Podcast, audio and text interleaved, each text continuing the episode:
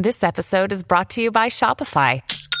Forget the frustration of picking commerce platforms when you switch your business to Shopify, the global commerce platform that supercharges your selling wherever you sell. With Shopify, you'll harness the same intuitive features, trusted apps, and powerful analytics used by the world's leading brands. Sign up today for your $1 per month trial period at shopify.com slash tech, all lowercase. That's shopify.com slash tech. Another day is here, and you're ready for it. What to wear? Check. Breakfast, lunch, and dinner? Check. Planning for what's next and how to save for it? That's where Bank of America can help. For your financial to-dos, Bank of America has experts ready to help get you closer to your goals. Get started at one of our local financial centers or 24-7 in our mobile banking app. Find a location near you at bankofamerica.com slash talk to us. What would you like the power to do?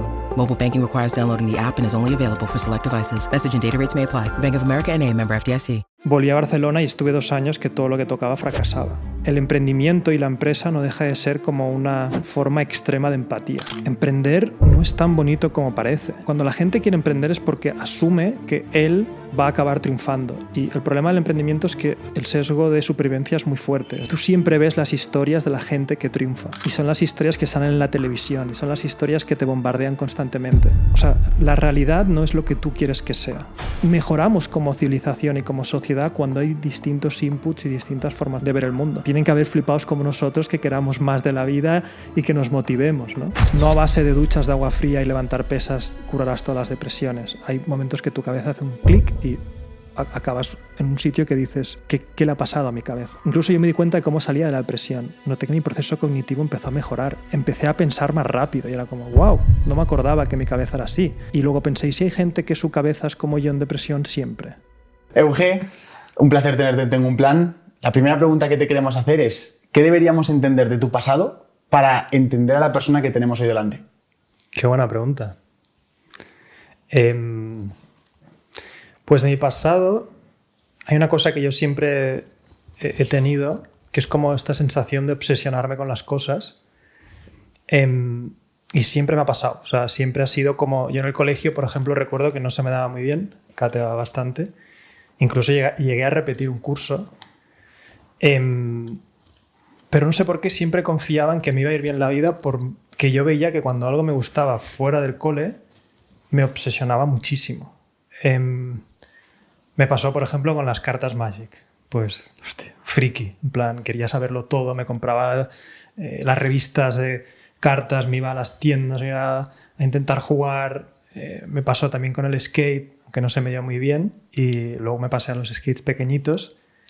Y mm, siempre notaba que yo en lo que intentaba hacer fuera del colegio quería ser el número uno y no, no, me enfadaba si no llegaba a serlo, pero me gustaba la sensación de poder siempre llegar a ser el número uno. Y entonces eso me dio un poco de confianza porque a mí el colegio veía que no, no se me daba bien. Entonces, y el refuerzo por parte de mi casa era como, si el colegio no se te da bien, la vida no se te dará bien. Eh, que yo creo que esta, esta recompensa-castigo que te hacen en casa no tiene mucho sentido porque el colegio muchas veces es un programa establecido por un Estado que te dicen las cosas que hay que hacer y luego en la vida real la memorización no es tan importante. Eh, es más, a veces acatar órdenes tan claras ni siquiera es bueno para emprender, porque el más rebelde es el que rompe patrones y busca cosas nuevas. Entonces eso para mí siempre fue como esa obsesión, esas ganas de siempre en lo que yo hacía, intentar ser el número uno, dio esa confianza para cuando me tocó saltar al mercado laboral, decir, vale, yo no quiero entrar al mercado laboral porque yo hice, hice administración de empresas y luego hice un máster y me di cuenta que mis amigos todos iban a hacer lo mismo, el camino de consultoría o lo típico. Y ahí dije, no, voy a hacer lo que siempre he hecho con mis obsesiones, mis locuras. También tuve una época de jugar mucho a póker y lo, me obsesioné. Dije, me voy a obsesionar con, con, esto de emprender. Me voy a obsesionar con esto de los negocios. Me flipan los negocios. Me, cada negocio para mí es como un puzzle. Me encanta encontrar empresarios, me encanta el juego de los negocios. Y eso es un poco lo que me llevó a decir, confío en mí a dar ese salto. ¿no? Entonces yo creo que un poco eso es lo que me define hoy en día, que puede ser algo bueno y malo ¿eh? también. Y también pensaba que mucho, yo pensaba, pensaba que todo el mundo era así. y eso es un error, porque hay gente que cada uno tiene sus virtudes y sus defectos, ¿no? pero sí, yo creo que eso es un poco lo que me definió mi, mi, mi infancia. ¿Y de dónde nace esa vena emprendedora? ¿Viene de casa? ¿Viene de que, yo qué sé, tu tío tenía una empresa y te inspiró? ¿De dónde nace? Yo tuve muchísima suerte porque mi abuelo fue emprendedor. Él montó una empresa de resinas químicas eh, a base de, pues eso, en un ático empezar a hacer sus experimentos y luego ir puerta a puerta a, a venderlo y hasta hizo un, un, negocio familiar interesante. Y, y eso lo, lo, mamé mucho en casa, ¿no? El, el hecho de, mi abuelo me contaba historias, me, me contaba anécdotas, pues de, de, cómo montó la empresa, pero nunca me había llamado de pequeño el montar la, una empresa. Es más, mi padre me hacía mucho hincapié en que lo que tenía que hacer era ir a la universidad y buscarme un buen trabajo. Mi abuelo ni siquiera lo glorificaba el tema de haber montado una empresa. Es más, en sus últimos años me decía que quizás había trabajado demasiado para lo que había eh, había sido, ¿no? Que sí, que, que, ganó dinero, al final se vendió la empresa, todo bien, pero me hacía mucho hincapié en... En el sufrimiento. No todos currar, esto ha sido muy duro. Eh, y yo era como, joder, ha sido tan duro, pues no lo sé, ¿no? Eh, pero no fue hasta que llegué a la universidad, o sea, a, mí el mundo de los negocios me, me, gustaba a nivel de puzzle, yo de niño me, eh, yo qué sé, iba a esquiar y, y miraba intentaba contabilizar cuánto les estaba costando la estación de esquí, cuánto estaban intentando ganar, o sea, cuántas entradas podían estar vendiendo, intentaba hacerme el puzzle de ese negocio. Y esto lo hacía con, muchas, con muchos negocios, era como una mini obsesión mía de, oye, ¿cómo lo están haciendo? ¿no? Pero no fue hasta que fui al máster de, hice un máster de emprendimiento que nos llevaron cuatro, o sea, fue un máster muy interesante porque era cuatro meses en Barcelona, cuatro meses en Taipei y cuatro meses en San Francisco y lo bonito de esto es que la gente venía de San Francisco, gente venía de Taipei, todos nos juntábamos en Barcelona, cursábamos el máster juntos y nos íbamos luego todos a Taipei y luego todos a San Francisco, cuatro meses, cuatro meses en cada sitio. Y, y fue realmente cuando llegué a San Francisco que empecé a ver esta mentalidad de emprender. Muy heavy, no tiene nada que ver. O sea, ahí solo estar ahí te impregnas con un aire de todo el mundo quiere montar algo. Eh, y, y, empecé, a, empecé a darme cuenta que si no escogía esa vía, mi otra vía era volver a Barcelona y un trabajo normal, consultoría, etc. Y yo ya tenía en mente lo de si me he obsesionado con estas cosas que yo he hecho de frikis de pequeño, de cualquier cosa, este es un camino que a mí me, tira. Y, y, fue ahí donde hizo el clic. Y yo me acuerdo que tuve la reflexión de decir, vale, si quiero hacer esto, no me siento preparado con lo que he estudiado en la carrera, ni con el máster. Creo que esto es algo mucho más difícil de lo que parece. Voy a tener que leer un montón. Entonces de ahí mi obsesión por los libros. Empecé a comprar todos los libros que habían de montar empresas. De... Ahí es donde entré en el mundo de los libros, desarrollo personal. O sea, me di cuenta cada libro que abría que no sabía, sabía mucho menos de lo que realmente eh, pensaba que sabía. Empecé a leer, a devorar libros, libros, libros, libros eh, quizá me pasé, porque siempre yo digo que hay que tener el equilibrio entre aprender y ejecutar, o por lo menos aprender para resolver un problema que tienes delante y no aprender por aprender, pues entonces te puedes acabar perdiendo en un mar de aprendizaje por aprendizaje. Pero me fue muy bien para descubrir estrategias que yo no tenía ni idea. Por ejemplo, el método Lean Startup fue uno de los primeros libros que yo ahí aprendí el, wow, no, no tienes por qué estar mucho tiempo para sacar algo al mercado, puedes ir mucho más rápido, puedes tener este contacto directo con los clientes, empecé a entender de qué iba esto a emprender, que en el fondo no deja de ser un servicio extremo hacia las demás personas y cuanto más servicial seas hacia ellos, ya sea tú al principio o con diferentes herramientas de apalancamiento, puede realmente crear algo de valor a largo plazo. Todo un mundo que fui descubriendo y, ahí es donde dije, vale, creo que esto es lo que quiero hacer. Volví a Barcelona y estuve dos años que todo lo que tocaba fracasaba porque al final emprender yo creo que no deja de ser una forma en la que tienes que acercarte a las necesidades reales de las personas y yo al principio lo aproximé desde un punto de vista de esta es mi idea, creo que va a funcionar, esto es lo que voy a presentar al mundo. Eh, esa no era una mentalidad adecuada, pero por lo menos me hizo empezar. ¿no? Y ahora ya con el tiempo ya te das cuenta que en el fondo lo que tienes que hacer es rápidamente solventar problemas o necesidades rápidas de la gente. O al final el, emprendimiento y la empresa no deja de ser como una forma extrema de empatía. Es, tienes que empatizar al extremo con esa persona y ese problema en concreto. Y cuanto más tiempo pasas con tu ego y cuanto más tiempo pasas en tu cabeza fantaseando en lo que crees que deberían pensar o tener, eh, más fracasas. Yo tengo amigos en esa época que levantaban empresas, fracasaban y era como, es que el mercado en España no me entiende, no están preparados para esto. Y yo, pero qué locura estás diciendo. O sea, la realidad es la que es. O sea, tú tienes que hacer algo que el mercado quiera. Eh, si no, vete a Estados Unidos si mm. crees que ahí te van a entender. Entonces fui rompiendo muchas creencias, muchos fracasos, muchos, muchos. O sea, yo creo que eh, algo que yo he defendido mucho y siempre he explicado sobre emprendimiento y donde más empatiza la gente conmigo es lo mucho que he fracasado y lo mucho que he probado cosas y no han funcionado. Y, y poco a poco ahí tuve la suerte de que mi padre me dijo, que además yo no sé si lo hubiera dejado a mi hijo hacer esto, pero le dije, oye, eh, no quiero trabajar, de momento déjame intentar esto. ¿No tuviste ningún trabajo normal? Nada, había trabajado en típicas prácticas de universidad y, y de camarero un verano. Pero no, nunca, nunca. No lo recomiendo. ¿eh? O sea, yo recomiendo el. Si quieres emprender, la vía más rápida, la mía fue una vía hmm. estúpida. la mía fue una vía de. Me voy a dar contra paredes eh, sin saber ni siquiera las bases del mercado. O sea, al final, emprender y trabajar van muy de la mano. Cuando trabajas para una empresa, estás trabajando para una empresa. Si eso es lo que quieres crear, no tiene sentido verla por dentro, en una empresa que te pueda aportar, que esté en un mercado que te interese, que esté en un mercado en el que a largo plazo quieras emprender, que puedas hacer un muy buen trabajo, que te acerques al jefe. Hay formas muy estratégicas de caerle bien al jefe. Eh, podría a todas las reuniones no hacer ver que lo sabes todo. Hay gente que va y quiere demostrarle al jefe que sabe mucho. Mm. Error. Mm.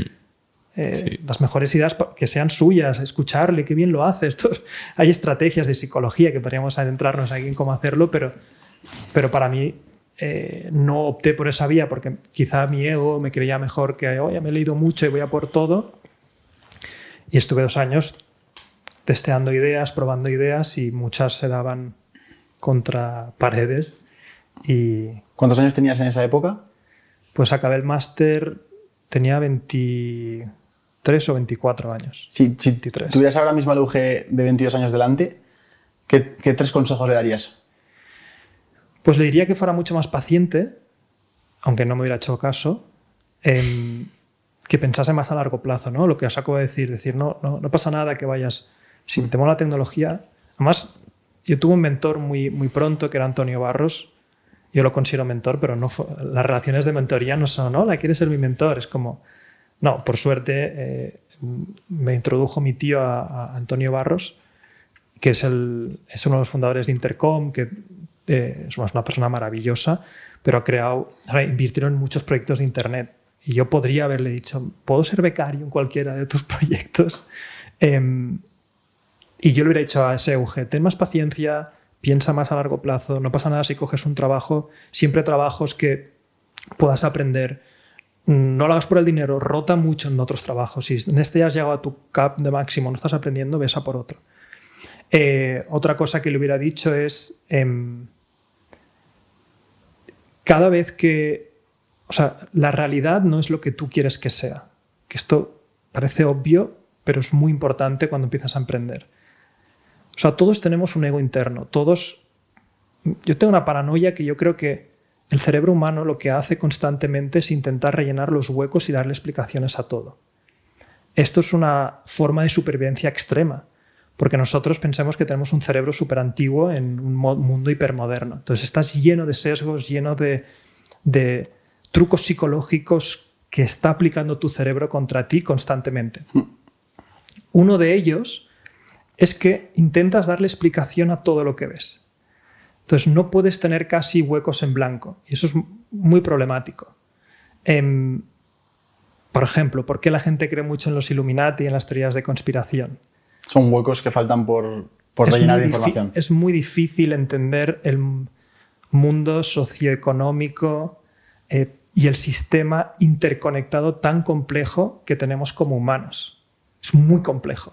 A mí me fascina la economía, eh, mi tiempo libre me, flipa entender cómo funcionan los mecanismos y cada vez que aprendo más me doy cuenta que sé menos. alguien que ni siquiera ha empezado a interesarse por esos temas, le es muy difícil, y sobre todo para su ego, decir, son temas muy complejos, no sé, lo tengo en blanco, no.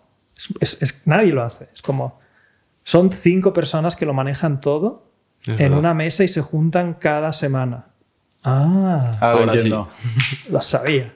encima me siento más especial porque sé algo que el resto no sabe. Claro. Entonces entras en unos bucles eh, y empiezas a rellenar espacios de todo, el emprendimiento, la empresa, ¿no? Son explotadores, todos son malos. Ya, porque eso a lo mejor tú al ser trabajador eso te sirve muy bien incluso esa explicación. No has inundado los matices que pueda haber ahí. Que pueda haber gente que explote a esos trabajadores y tal, bueno, sí. Y a, largo plazo, si eh, es competitivo el entorno, perderá la partida porque perderá el talento, a no ser que haya un monopolio extraño por ahí. Pero esos huecos en blanco juegan muy malas pasadas. Entonces, yo es como también le diría, ves con ojo, eh, sigue con huecos en blanco constantemente. Es decir, no tengas miedo. Y en el emprendimiento, además, en el sector en el que tú quieres emprender, rápidamente puedes hacer muchas suposiciones entonces, si tú tienes una, una, hipótesis, se llama, ¿no? En el mundo de emprendimiento, pues tienes una tesis o una hipótesis, ¿no? Y entonces, como vale, mi primera hipótesis, yo, monté una, una plataforma que era para juntar artistas y espacios. Una plataforma y dije, vale, como el Uber, el Airbnb, que eso estaba muy La típica que se hace, ¿no? Pero para juntar locales y artistas. Entonces, los artistas traerán gente al sitio y el restaurante estará muy contento entonces, con esa hipótesis, antes de testearla, si tenía sentido eso y aportábamos verdadero valor, ya montamos la plataforma.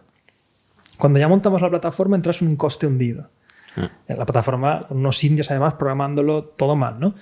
Entonces, de esa hipótesis ya es como un hueco en blanco que tú ya has rellenado, entonces, venga, voy a otra hipótesis. Bueno, y también podremos hacer esto. Empecé a programar, o sea, empezamos a programar como cosas interesantes para que se interconectaran. Y, estuvimos como tres meses programándolo y tal, no sé qué. Y luego salimos a la calle a preguntar a los locales si querían esto. Y nos pateamos todo Barcelona, o sea, todos los locales. Hola, yo un amigo. te hemos montado esto, ¿te interesaría tal, no sé qué? A nadie le interesaba. Decía, mi problema no es de clientela ¿Tú te crees que estando en el centro de Plaza Cataluña mi problema es de clientela? Mi problema es que me roban los camareros. Mi problema es que los turnos a veces no se cumplen. Mi problema... Empezaron a dar una de problemas que era como... Ah, o sea, no necesitas más gente. dice, no. Hostia. No es aquí, o sea, no, no es esto. Y los que sí que necesitaban más gente no tenían un duro para pagar nada. Literal. Si van a, su negocio iba a quebrar dentro de nada porque algo estaban haciendo mal, estaban en una zona equivocada, con un modelo de negocio, un restaurante equivocado, etc. Si hubiera mantenido más ese espacio en blanco y hubiera ido a testearlo antes, no hubiera montado todo el resto. Entonces, igual que hay espacios en blanco para la vida y para todo, que eso ya podríamos hablar de, todos lo hacemos, pero en el mundo de los negocios es súper, súper importante. Y por último, em, me diría en el tema de los socios. yo me junté con los amigos del cole en plan, venga, a tope. Y a los tres meses me di cuenta que no, que había uno que no quería salir a hablar con ningún local porque era como ni de broma, otro que era como, bueno, ya he hecho mi función, ya he hecho el diseño, paso. Y mm, entonces rápidamente te emocionas, te juntas con gente y tal, y dices, bueno, al principio quizás mejor, como te decía, trabajar, meterte en el mercado laboral, ves a eventos, hay muchas cosas que puedes hacer para empezar a mejorar tus posibilidades de crear un emprendimiento exitoso. Estudia eh, libros, alguna formación online que te interese, eventos, contactos, gente, un trabajo, pero un trabajo, emprendimiento, eh, donde tú puedas aprender, donde aportes mucho para que el jefe o quien esté ahí le caigas bien, te lleve a más sitios. Entonces, yo creo que por ahí irían los tiros. ¿Y cómo recomiendas a una persona, sobre todo las personas que empiezan con startups o proyectos que son muy grandes, validar esa idea antes de lanzarse a inversiones o a, deudas, cosas que le puedan perjudicar en un futuro? Sí, hay, un montón de, diferentes estrategias. Em, la típica, típica es el MVP, ¿no? Es un producto mínimo viable, que es, intenta buscar una cosa, de todas las cosas que se te ocurran, escoge una, la cosa que realmente tu cliente potencial vaya a valorar y ten muchas conversaciones con ese cliente. Muchas. O sea, a día de hoy, por ejemplo, nosotros ahora estamos abriendo la línea de negocio con una tesis que tenemos que es, hay mucho emprendedor nuevo, empresario que ya está facturando, que tiene un negocio digital, pues se encuentra muy solo. Se encuentra muy solo, en tema de estrategia le falta a veces la estrategia, a veces conoce la estrategia pero no sabe implementarla, o simplemente necesita una accountability. Entonces estamos eh, lanzando una línea de negocio que básicamente es como eh, nuestra tesis es esta em, y aún no tenemos ni siquiera el producto muy bien definido. Entonces lo único que hemos hecho es tener conversaciones. Eh, aún no, no puedo ni explicar qué producto es, porque esas son nuestras tesis, sabemos que hay algo ahí, no sabemos si es una accountability mensual, no sabemos si son cafés virtuales, no sabemos si es una comunidad, no sabemos lo que es, lo que hemos hecho es literalmente enviar un par de emails a gente que pueda estar interesada, conversaciones con ellos y luego les hemos vendido un producto que creemos nosotros que puede encajar. Y a esos primeros clientes nosotros internamente los llamamos eh, los clientes profesores. Esto no es una cosa que me haya inventado yo, sino que también se dice en el mundo startup, que es en inglés es los teaching customers, que es los primeros clientes que son tus profes, son tus profes que te van a decir qué hacer y da igual si pierdes dinero con ellos. Entonces, nuestra, nuestro objetivo ahora es tener 20 teaching customers, que es 20 clientes profesores, darles un servicio extremo, mucho más allá de lo que pueden llegar a pagar, y a partir de ahí aprender. When you need mealtime inspiration, it's worth shopping Kroger, where you'll find over 30,000 mouthwatering choices that excite your inner foodie. And no matter what tasty choice you make, you'll enjoy our everyday low prices, plus extra ways to save, like digital coupons worth over $600 each week. You can also save up to $1 off per gallon at the pump with fuel points. More savings and more inspiring flavors make shopping Kroger worth it every time. Kroger, fresh for everyone. Fuel restrictions apply. Yo, a medida que voy sacando productos al mercado, me doy cuenta que la mejor estrategia de marketing que puedo hacer es ir a, mi comunidad, preguntarles, oye, ¿qué, problema tenéis? ¿O qué os gustaría aprender de mí? ¿O qué os gustaría saber de mí? Y apuntarme todos esos problemas, apuntarme el por qué no lo comprarían y por qué sí que lo comprarían los que lo han comprado.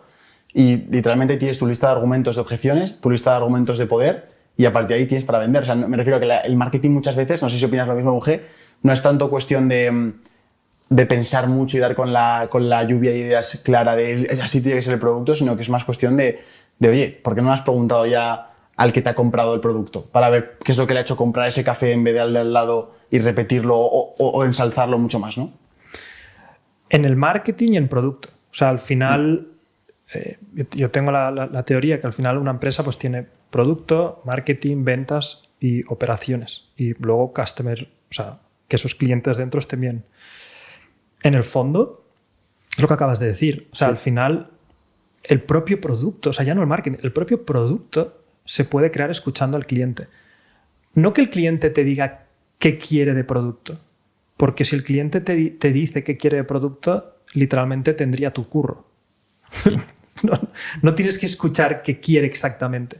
tienes que escuchar qué deseos tiene, qué problemas tiene y tú luego tener la capacidad de creativamente crear la mejor solución para ellos. Em, pero escuchar al cliente estar encima es, es totalmente. te pueden salir los copies y es todo. Es la frase esa de entrega lo que quiere y darle lo que necesita. Perdona por parar este podcast, pero hoy quería hablarte de un consejo muy importante. Una vez un millonario, bueno, en este caso era billonario, nos dijo, hay varias cosas para llegar al éxito. Era ser buena persona, un montón de cosas, y una de ellas era saber aprender a hablar inglés. Y aquí, Sergio, Cambly tiene mucho que ver, ¿verdad? Tiene mucho que ver porque estamos en un punto en el que se está abriendo una brecha muy grande entre la gente que es diferente y la gente que tiene lo que hay que tener y la gente que simplemente se queda como espectador. Así que desde aquí, desde Tengo un Plan, te queremos invitar a que te atrevas a crecer, que te atrevas a crecer, a aprender el inglés y todas las puertas que te puede abrir. De hecho, nosotros lo hemos experimentado ya. ¿Tú, Juan, has hecho tu primera clase? He dado mi primera clase, la verdad que fue excepcional. El chico era majísimo. Es algo que tengo que trabajar y es como ese miedo al querer hablar inglés. Era un poco raro, pero me gustó, me gustó. Y Cambly tiene una cantidad enorme de casos de éxito, gente como tú, que estaba planteándose el si aprender acerca del inglés, aprender a hablarlo, mejorarlo, que siempre está pendiente. Y gracias a Cambly lo hace súper sencillo de poder adaptarlo en tu día a día, súper cómodo. La gente, como dice Juan, los profesores son súper amables y te mm. apetece volver a quedar con ellos. Y en general la experiencia de aprendizaje lo hace mucho más fácil. Así que ya sabes, entra en Cambly y aprovecha la oferta que hay actualmente del 60% y empieza a aprender la habilidad y el idioma que más puertas te va a abrir en tu vida profesional. Así que ya sabéis, si quieres aprender inglés, de verdad, confiad en Cambly porque su metodología, sus profesores y cómo lo hacen es una auténtica locura. Dicho esto, tienes el link aquí abajo en la descripción y sigue disfrutando de este podcast. Chao. Un debate que quiero abrir, sobre todo entre nosotros, que fomentamos mucho el emprendimiento y a ti te habrá pasado también, es que llega un momento que piensas que todas las personas pueden convertirse en emprendedores. Eh, ¿Qué conclusión sacas? ¿Piensas que todos pueden emprender? ¿Que es porque no quieren, porque no tienen ganas? Yo antes pensaba que sí, que cualquiera podía. Em, creo que ya no es que quieran, hay gente que ni le va a esto de emprender. O sea, emprender no es tan bonito como parece. O sea, eh, cuando, cuando, cuando la gente quiere emprender es porque asume que él va a acabar triunfando. Y el problema del emprendimiento es que el sesgo de supervivencia es muy fuerte. Es decir, tú siempre ves las historias de la gente que triunfa. Y son las historias que salen en la televisión y son las historias que te bombardean constantemente. Plus que encima hay mucha gente eh, que, te dice que esto es mucho más fácil de lo que parece o te venden el objeto brillante nuevo que es ahora con la IA haciendo cuatro cosas te vas a forrar o ahora con esto y esto vas a ser ¡buah!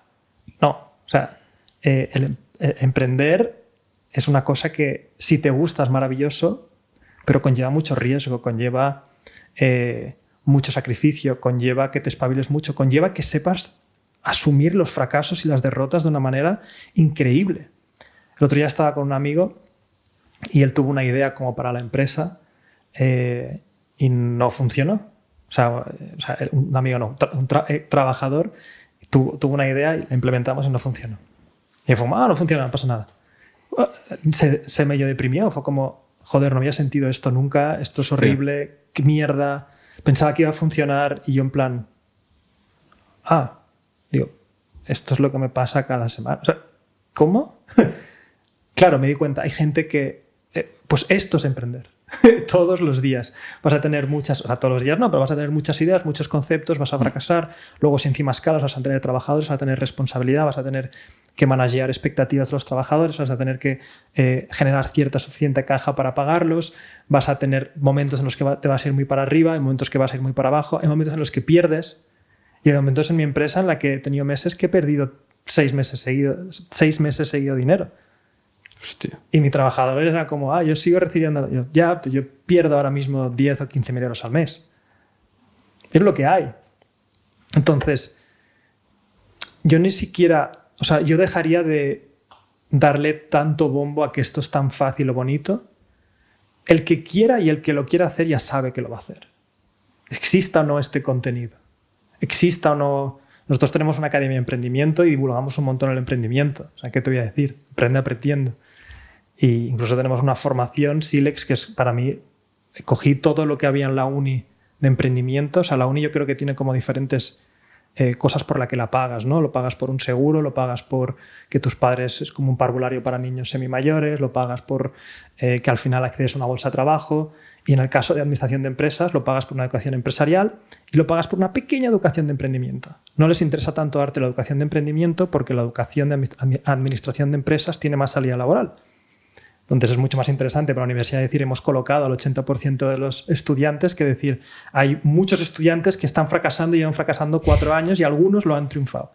Entonces nosotros lo que hicimos es sacar esa parte del emprendimiento y creamos una formación con muchas bases de fundamentos, etc. Yo defiendo el emprendimiento, yo, yo, yo, quiero que emprendas, yo quiero que tengas las bases, pero no hay ni una formación mágica que te va a darlo, no hay un sistema nuevo, es, es mucho más jodido lo que parece pero el que sabe y el que está viendo esto, a, mí me daba igual lo que me dijera si sí o si no, yo lo iba a hacer.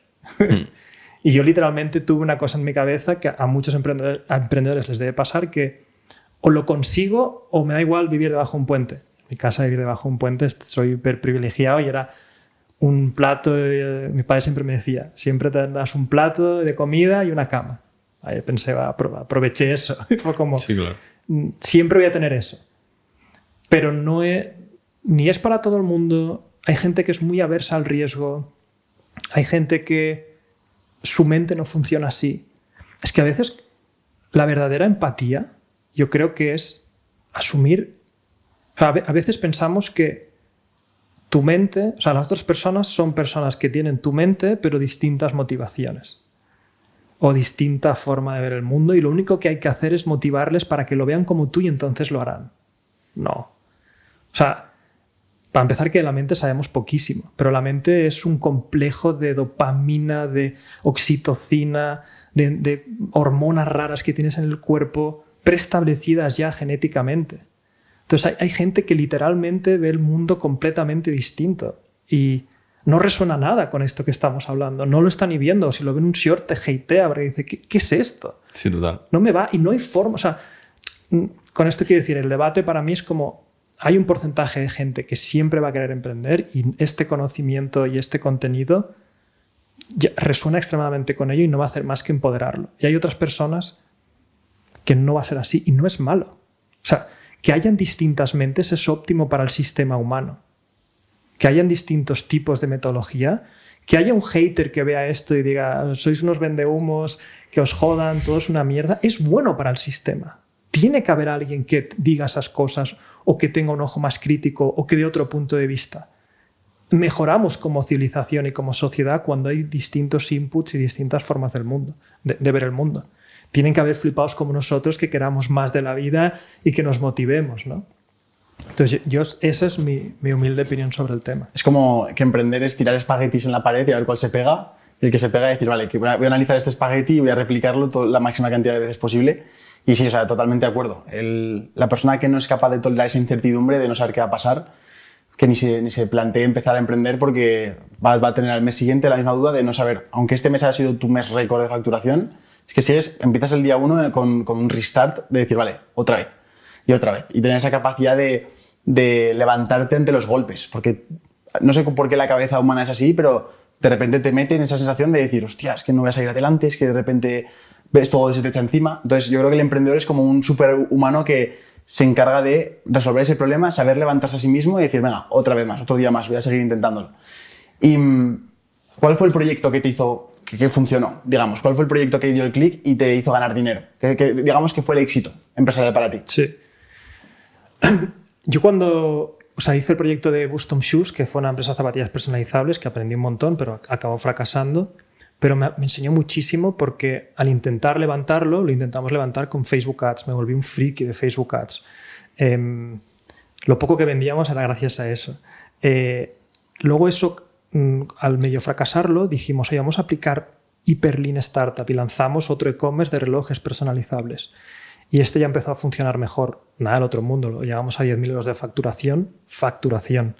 A base también de Facebook Ads y eh, con una propuesta de valor que era personaliza tu reloj. Creo que si ese emprendimiento lo hubiéramos tirado hacia adelante, podríamos haber creado algo, un lifestyle business interesante. Pero me acuerdo que a mi socio le dije, oye, calcula a ver cuánto hemos ganado de beneficio eh, de los 10.000 euros. Hizo los cálculos, tal, no sé qué. Y le digo, ¿qué? ¿2.000? ¿3.000? No, 700 euros. ¿Qué dices? Sí, tío, porque hemos tenido que hacer el stock, hemos tenido que pasar no sé qué, el coste de Ads, tal. Y dije, esto es un negocio de mierda. eh, y justamente en esa época había empezado, o sea, yo con YouTube empecé en 2007.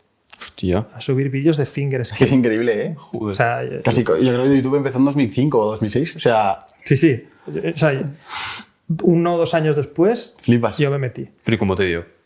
Eh, yo en esa época veía vídeos de, de, skate y de finger skate, sea, este skate en pequeñito, y dije, quiero hacer eso. O sea, yo era muy friki del skate. Tal. Dije, quiero hacer eso. O sea, quiero, pero no quiero hacer finger skate.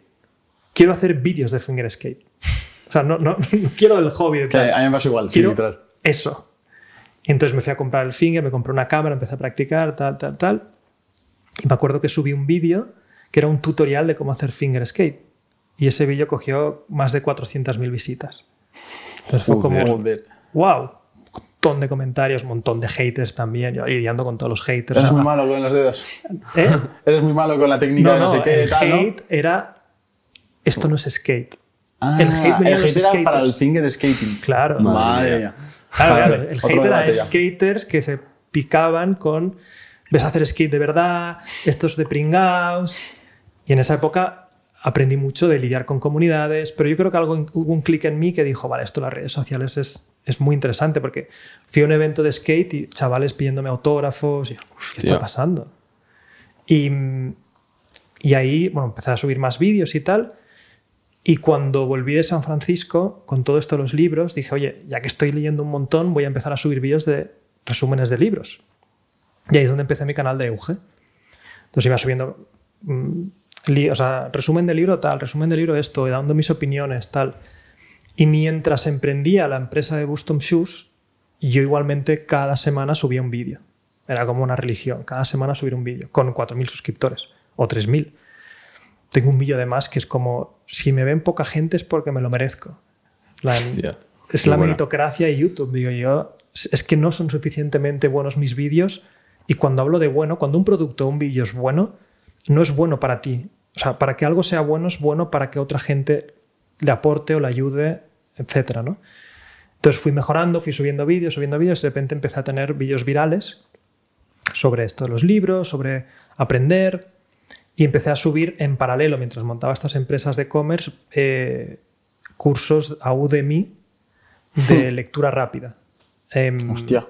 Y ahí empecé a ganar, no sé si eran mil o dos mil euros al mes, solo ¿Con por Udemy? esos cursos, solo con Udemy. ¿Y qué comunidad tenías en YouTube en esa, en esa época? 10.000 suscriptores. Claro, o sea, tú siempre has visto que la comunidad en YouTube que se puede generar es mucho más poderosa que a lo mejor lo que podría ser ahora mismo TikTok. Aunque en esa época no habría. 100%. Pero no es lo mismo, ¿no? 10.000 seguidores que, que de esa época, por ejemplo, 10.000 suscriptores a 10.000 seguidores de TikTok. Hay que decir que en Udemy tuve suerte y no todos los suscriptores venían, o sea, no todas las ventas venían por mí. Venían de la- del propio tráfico de la página. Udemy tiene una cosa muy buena que para gente que tiene poca audiencia, yo al tirarle el tráfico inicial conseguí muy buenas reviews. El curso estaba bien, lo trabajé y tal. Entonces, al tener buenas reviews y posicionarlo, Udemy me lo empezó a marketear. Cuando tú lo marketeas, o sea, cuando tú lo vendes, te llevas el 100%, al menos antes, ahora no sé cómo es. Y cuando te lo vende Udemy es el 50%. Pero bueno, el 50% de otra Sí. gente. Entonces, Como un afiliado, sí, sí. a lo mejor el bien, sí, sí. 50% de las ventas o el, incluso el 30% venían por mí y el resto surfé esta ola Wow. de Udemy. Entonces dije, joder.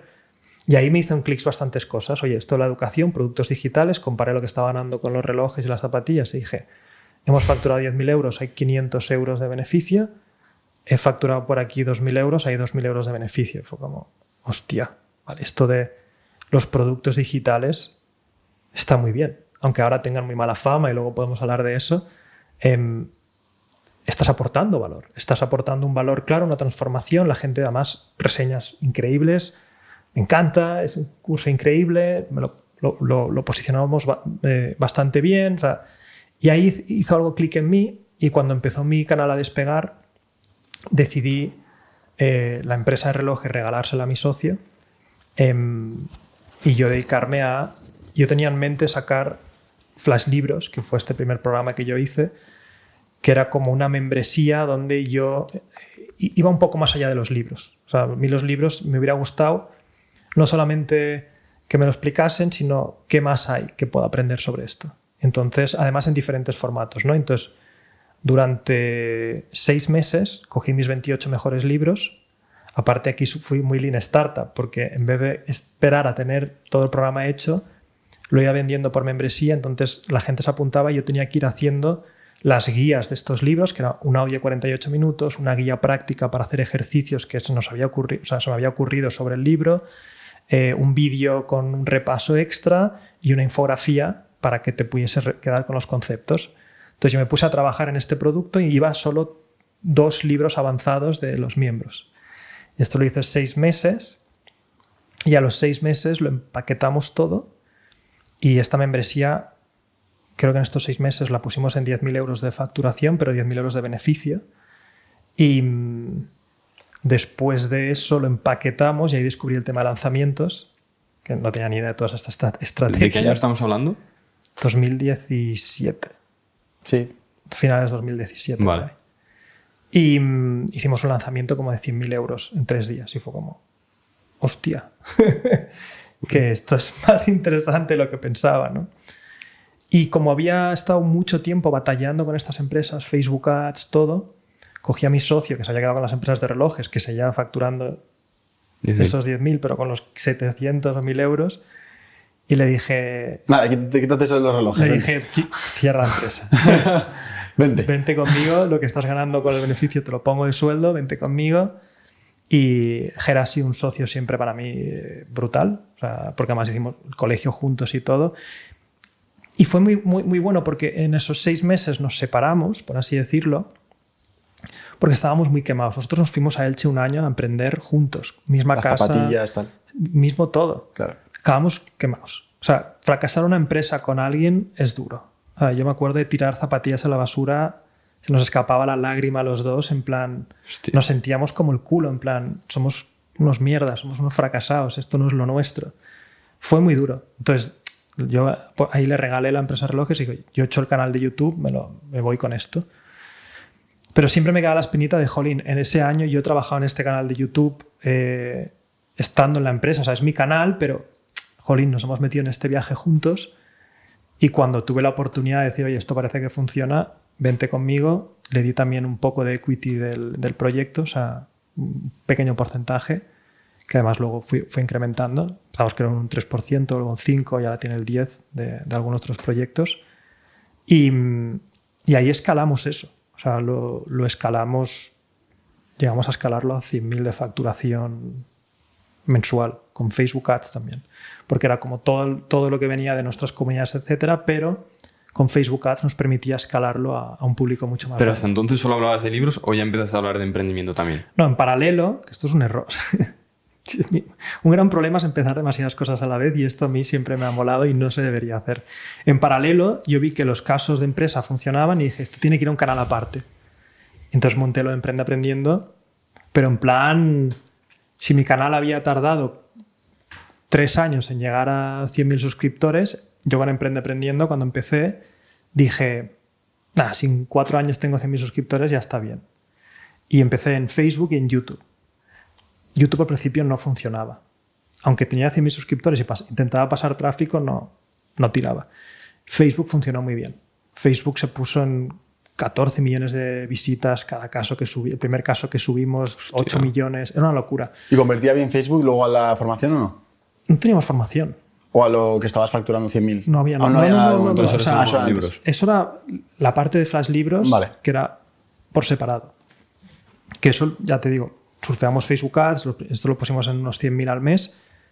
Y luego con Emprende Aprendiendo, en 2018 o así, ya lanzamos la formación de emprendimiento. Básicamente, eh, la formación era coger lo que hayamos aprendido en administración de empresas, que no nos haya funcionado para emprender. Era como nos hemos pegado un palo un año yo y mi socio.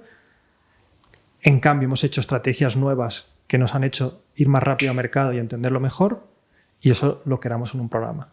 Como te lo vamos a explicar, unas 10 horas o 15 horas de contenido y era Silex, la primera versión. Luego ahora Silex son como 40 horas y se ha creado algo mucho más estructurado. O sea, lo rehicimos todo. ¿Por qué se llama Silex? Un nombre un poco raro. eh, me imaginaba como cuando los mm, de Cromañón, el Silex, que era como la primera piedra, la primera chispa, ¿no? Eh, nombre random. Ah, Se vale. debería- O sea, me esperaba una vale, se vale. debería haber llamado Aprende, Aprende. o algo Claro, así. sí, ¿no? Fácil, naming fácil. Em, pero bueno, que en paralelo, o sea, mi mi idea con los casos de empresa, mi tesis era simple. En la, en la universidad me han enseñado con el método del caso que funciona muy bien, pero son un montón de papeles. Te daban 20 páginas de una empresa antigua y te decían, ves a casa y léetelo. Y al día siguiente ya hablaremos de ello. Y yo soy muy visual y era como, ¿por qué no existe alguien que te lo haga en casos? Y mi tesis con Emprende no era... O sea, sí, sabía que quería acabar ca- creando una academia o algún tipo de formación, pero mi tesis era como, voy a divulgar eh, los casos de las mejores empresas que hay ahí fuera y humanizarlas mucho y que vean su historia. Es que es muy buena idea, sí. Eh, no, no, es- eso no existía ahí. Mm. Y me acuerdo que pusimos una landing donde dábamos un PDF de ocho modelos de negocio por el email. Pero ni enviábamos luego emails. O sea, levantamos una lista de 80.000 suscriptores de email y no hayamos enviado ni, ni un email en tres meses. Y ahora que, hace- ahora que haces full email marketing, dices, madre mía, qué mina de oro sin explotar. De locos. De locos porque cuando fuimos a mandar ese primer email, ningún proveedor de emails nos quería aceptar. Porque era como, ¿no les habéis enviado ni un email de bienvenida? Esta gente, Google os va a penar. No podéis enviar un email a esta gente. Y era como, ¿en serio? Mierda. Madre mía. Eh, éramos muy, muy novatos en eso. Y mm, entonces luego sacamos lo del curso de emprendimiento y eso también lo, lo escalamos y Emprende Aprendiendo mm, fue bastante guay. Y luego en el proceso de, con Flash Libros, yo tenía miedo por todo el tema de las editoriales, qué pasaría, estoy los derechos de los libros. Entonces lo que hice para solidificar ese proyecto fue comprar una empresa de resúmenes de libros, que es Leader Summaries. Llevaba 17, bueno, ya 18, en su época llevaba 16 años resumiendo libros y tenía muchos derechos y muy buenas relaciones con las editoriales. Y ya, tenía una membresía, una suscripción, ya funcionaba. Entonces nuestra idea fue como, vale, vamos a juntar el mundo libros, flash libros con la lista de emails que ya tenemos ahí, con el mundo Leader Summaries compramos la empresa y se creó ahí un proyecto. Entonces eso sigue ahí y, y nosotros nos dedicamos a emprender aprendiendo. ¿Y te sigue facturando Flash Libros? Sí, no como antes, porque obviamente no ponemos ya muchos más anuncios, pero sí, sigue una, o sea, una décima parte de lo que facturábamos. Vale. Y otra pregunta que te quería hacer, ¿hablabas de lectura rápida en Flash Libros?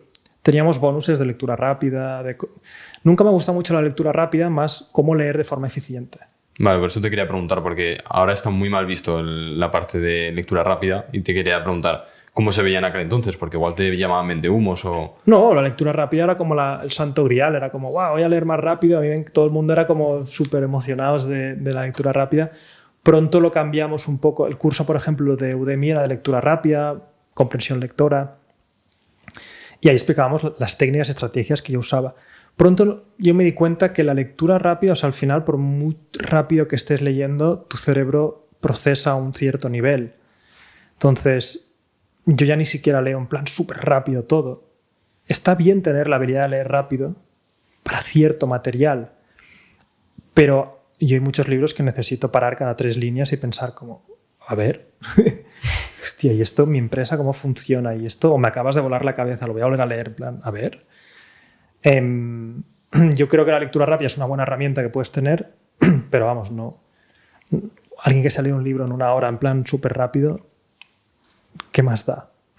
¿Piensas, ¿Piensas que hay un problema de acción? O sea, yo cada vez veo más que el problema no es de información, sino de acción. Veo mucha gente que, que sí, que ya, que ya, te sabes todos los términos tecnicismos de emprendimiento, pero no, eres, no tienes lo más fácil que es la valentía, bueno, lo más fácil, lo más simple, que es la valentía y el atrevimiento a, hacer lo primero, la primera decisión que te hagan ponerte en movimiento, no te atreves. O sea, es decir, te estás comprando más libros. ¿Pero para qué? O sea, ¿no piensas que también hay, yo, yo, lo veo así, o sea, como que hay un problema más de, de, acción que de información ahora mismo en la sociedad de emprendimiento.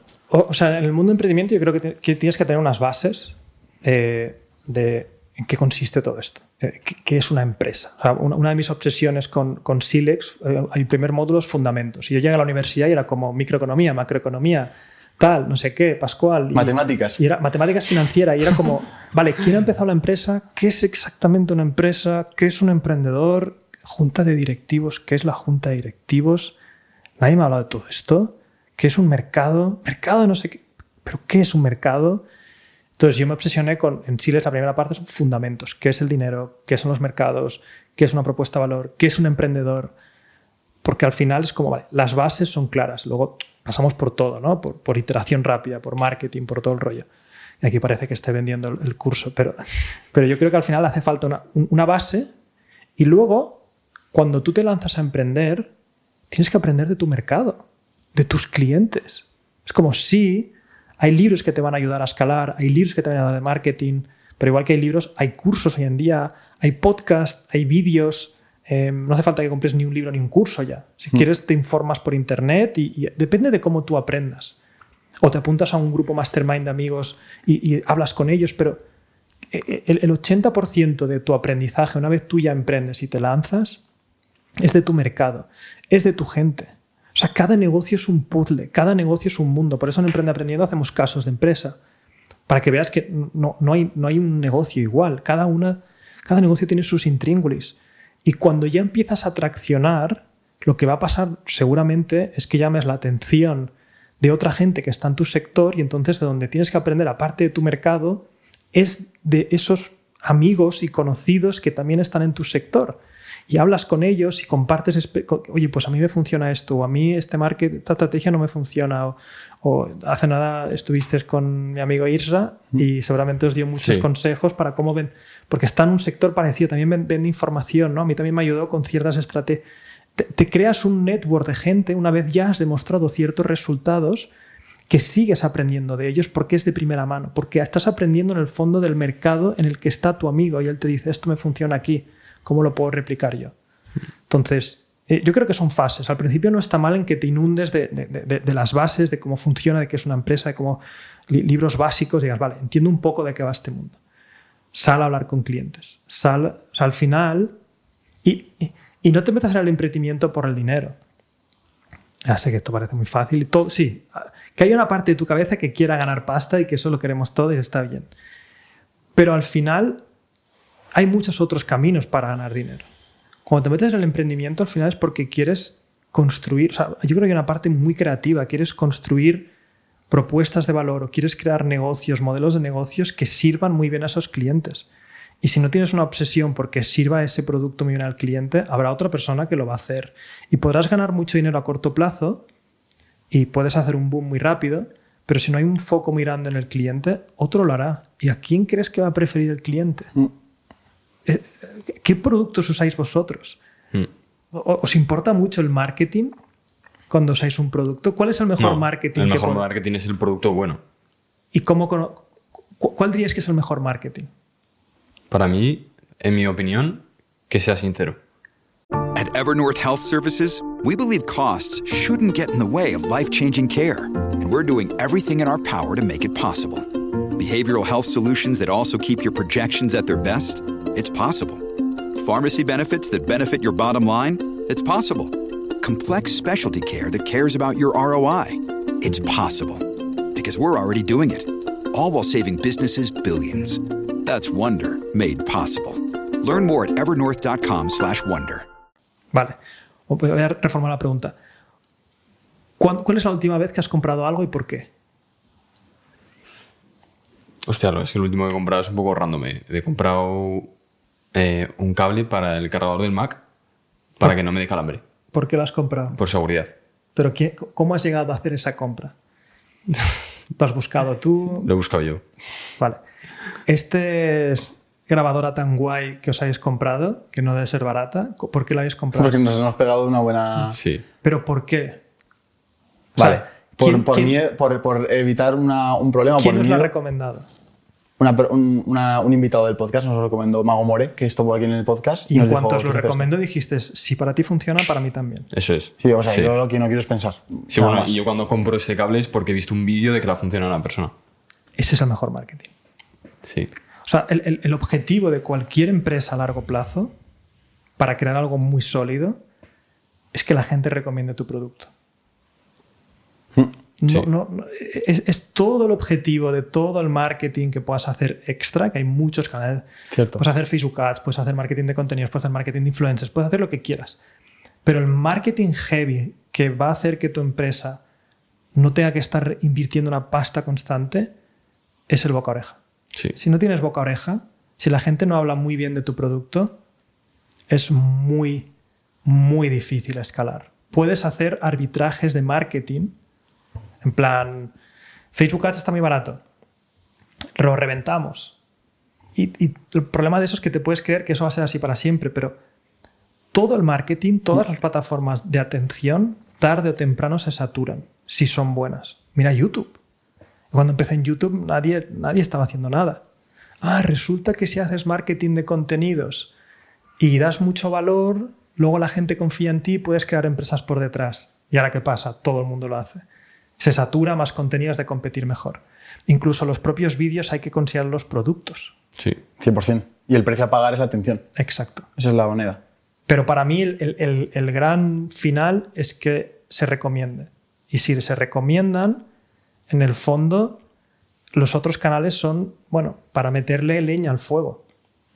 Pero si un producto se recomienda de cada cliente que lo compra a dos, no tienes que hacer mucho marketing de pago y te da un poco igual que el marketing suba de precio. Si tuvieras que volver a empezar un negocio digital como hiciste con Emprende Aprendiendo, ahora mismo, con las condiciones que hay ahora mismo de YouTube, de redes sociales, etcétera, a costes publicitarios, lo que sea, ¿cuál sería tu estrategia?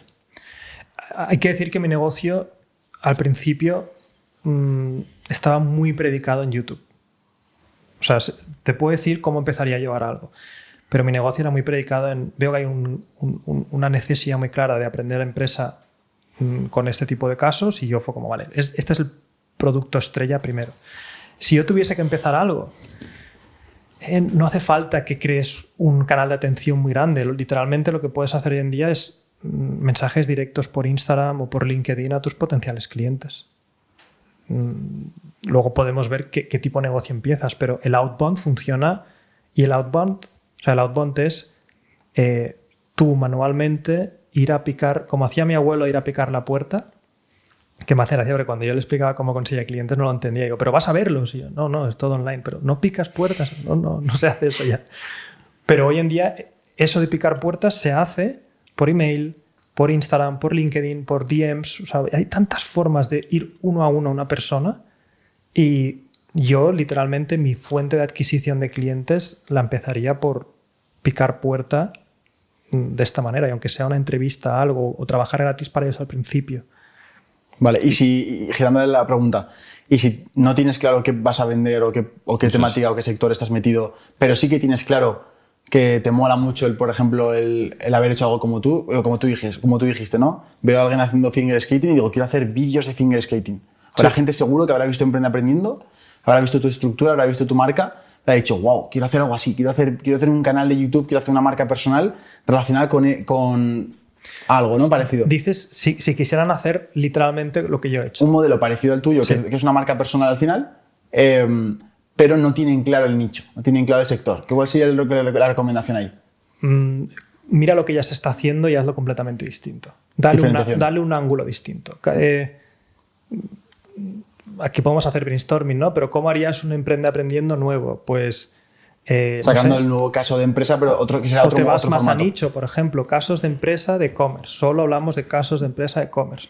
O le das un spin distinto y le dices, no, nosotros lo que hacemos es nos eh, una semana viviendo con una empresa. Exacto. Entonces te vas una semana y te va a costar un poco más, pero picas puertas, podemos hacer todo un public reportaje ti. Mm. Una, una semana viviendo, yo lo vería. Eh, Me voy a ver a SEAT o me voy a ver a, a la panadería local. Estoy toda una semana con él, trabajando con él. Por ejemplo, dale un spin así. Eso ya es distinto. Se me, me pueden ocurrir más. eh. Sí, total. Eh, empresas solamente casos de un país en concreto, empresas de Chile o empresas de Murcia, eso es anichar hacia abajo. Eh, podrías mm, mil movidas que es puedes anicharte hacia abajo, hacia arriba, puedes ver diferentes ángulos, puedes hacer casos de empresa animados, como en producción animada. Puedes hacer es dar- darle la vuelta a, a- a esa diferenciación. Y en cuanto a modelos de negocios, que era un poco la pregunta que queríamos hacer, ahora ha surgido estas modas de Amazon FBA, de que se hace Shopify, que no deja de ser cosas normales, lo único que utilizando diferentes plataformas. Sí. ¿Recomiendas alguna en específico o prefieres que esa persona desarrolle una habilidad hacia otra cosa?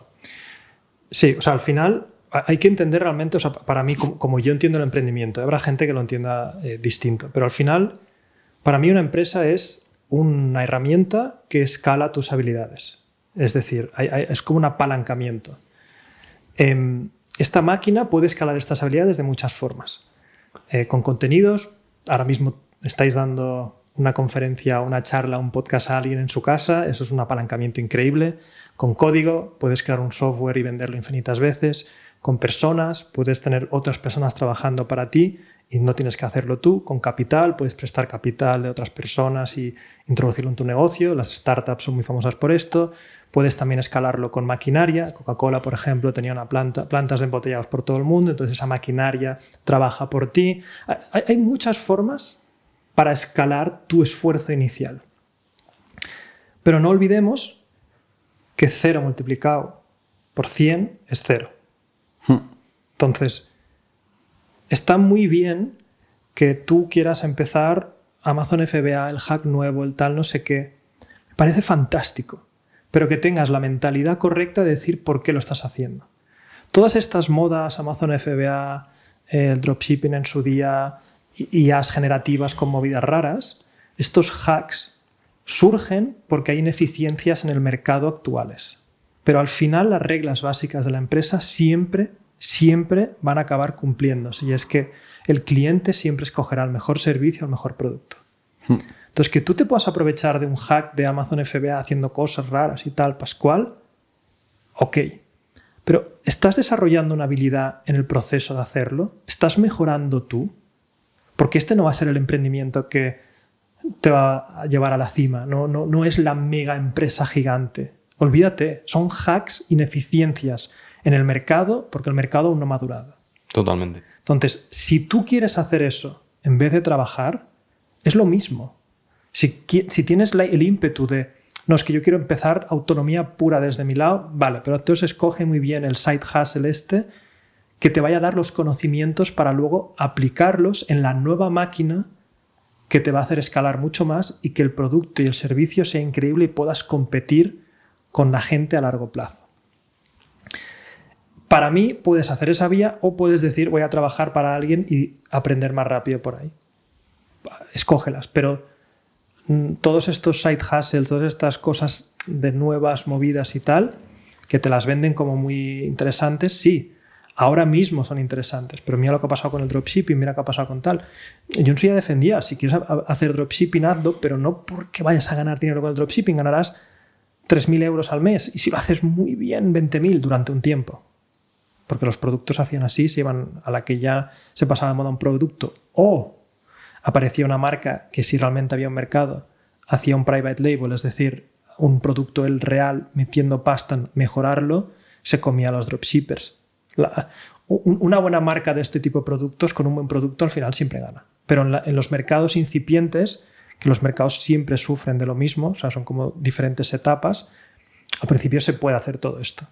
Entonces yo no pensaría tanto, o sea, para, que tengáis un, modelo mental, si eres joven, no pienses tanto en el dinero rápido de, Amazon FBA o esto, piensa en, esto me, me, está haciendo mejor a mí como, como tener una habilidad buena, porque luego al final ese será el input que meterás en la empresa que podrás apalancarla. Sí, a mí de hecho cuando contabas tu historia me recordaba la mía porque yo me pegué tres años. Primero empecé con Amazon FBA, no conseguí ganar mucho dinero. Pero sí que es verdad que cada vez que salía de una de estas, que veía que no me ha hecho millonario, que era el sueño de mi cabeza, decía, hostia, pero ahora sé importar productos, ahora sé crear un listing de productos. Y sobre todo, lo que fue crear una marca privada, que creé una marca privada de cosmética, es con lo que menos dinero he ganado, pero he ganado una mierda. Pero con todo eso desarrollé la habilidad de mandar buenos emails, de poder convertir para vender, de cómo tenías que hacer una marca, cómo tenías que venderla a un influencer. Entonces, siempre que nos preguntan estas cosas, digo, tú métete, no creo que vayas a ser millonario, porque es muy difícil, porque solo hay un project, solo hay una, un Blue Banana, hasta estas marcas luego caen. Mira, el niño, el niño luego cayó, pero lo que vas a aprender es una locura, es un máster de aprendizaje. Total. Entonces, si tuvieras que elegir, como si fueras un tier list, modelos de negocio, em, para que una persona que acaba de empezar o que quiere empezar pudiera ver, vale, pues a ver qué, modelos son los que más le molarían a él para empezar ahora mismo. ¿Cuáles, ¿En qué orden los pondrías? ¿Cuáles son los que más te traen? ¿Qué tipos de modelos de negocios?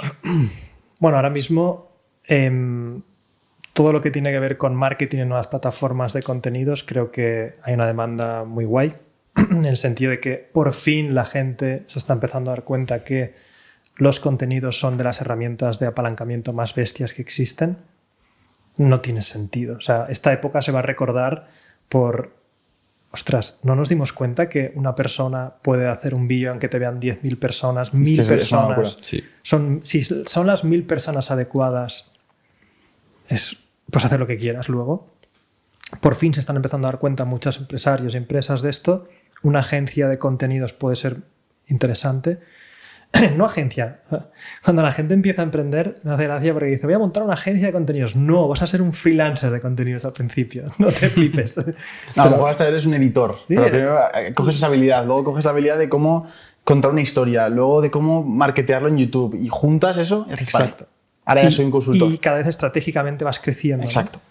Eh, eso por un lado. Creo que el tema de las newsletters en España no está muy explotado, pero pronto lo va, lo va a estar. En Estados Unidos hay un boom muy loco entonces, todo lo que tenga que ver con gente, ayudarles a marketear la newsletter, o sea, ayudarles a crecer, ayudarles a monetizar, todo lo que tenga que ver por ahí está, está bien. Justamente yo estoy trabajando ahora con unos chicos que hemos empezado ahora, que me han venido y me han dicho, oye, tú ya creas un montón de contenido en la newsletter, em, te lo queremos mover por Twitter. Ya, a Twitter no llego ya yo porque no doy para todo y es como, guay. Entonces estamos empezando a trabajar, es como, guay, si sois buenos en esto y me veo resultados, pues para adelante. Entonces, yo iría por ahí, si por ejemplo te gusta más el software, todo lo que tiene que ver con no code, me tiraría a la piscina. Em, hacer, en el no-code está muy guay ahora porque hay todo este tema del micro SaaS, crear productos tecnológicos de software que solucionen una cosa muy concreta, pero que tú no tienes por qué crear todo el software o utilizas APIs de terceros. Hay muchos, muchas empresas gigantes que tienen una base de datos muy grande y tienen APIs que es que permiten que vayas a coger esa información. Mm. Mira, hay herramientas muy guays como Make, eh, que te permiten automatizar muchas cosas con Airtable y movidas raras que yo no las domino muy bien, pero hicimos un reporte de no code en Emprende Aprendiendo y era como, ¿qué es esto? hay gente que está haciendo, se está vendiendo empresas muy locas sin levantar financiación y sin saber programar. Em, bueno, darle una vuelta a todas estas nuevas tendencias que al final es lo que decíamos, son estas ineficiencias de mercado que al principio se puede ganar dinero muy fácil. Todo lo que tiene que ver con creación de contenido con inteligencia artificial, no que te vayas a ChatGPT y digas hazme blogs, que realmente sepas hacer prompt engineering muy bien, que hay gente que sabe hacerlo muy bien. Busca cómo se hace eso, cómo, cómo volverte muy bueno por ahí, crear contenido de mucha calidad, apalancándote con las inteligencias artificiales. Em, intenta no hacer lo que todo el mundo te está vendiendo en cursos.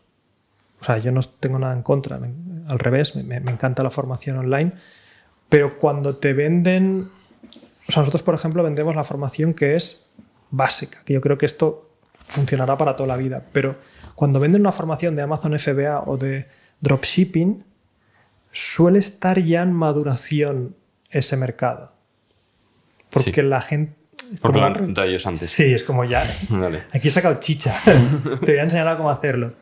Entonces, intentaría un poco. O sea, no yo que no puedas ganar dinero ahí, pero busca cosas nuevas. Por ejemplo, el User Generated Content. Las marcas, como el contenido es muy guay, muy guay, el User Generated Content es permitir que otras personas creen contenido desde sus casas para la marca. Y como ahora Instagram y TikTok son tan famosas y todos tenemos una cámara de la increíble aquí, muchos usuarios estarían dispuestos a hacer contenido para marcas. Y incluso muchos ya lo han intentado para TikTok y para Instagram, pero no, todo el mundo triunfa. Entonces tienes un montón de actores amateurs que están en sus casas con el móvil grabándose, eh, que podrían ser embajadores de marca, que podrían ser creadores de anuncios. entonces utilizas a estas personas para que tengan contenido para tu marca. Nosotros, por ejemplo, con la newsletter de Emprende Aprendiendo, como yo no quería estar en todos los anuncios, eh, teníamos personas que hablaban de la newsletter de Emprende Aprendiendo. Obviamente primero les enseñaba lo que hacíamos, cómo creen el producto que estamos haciendo.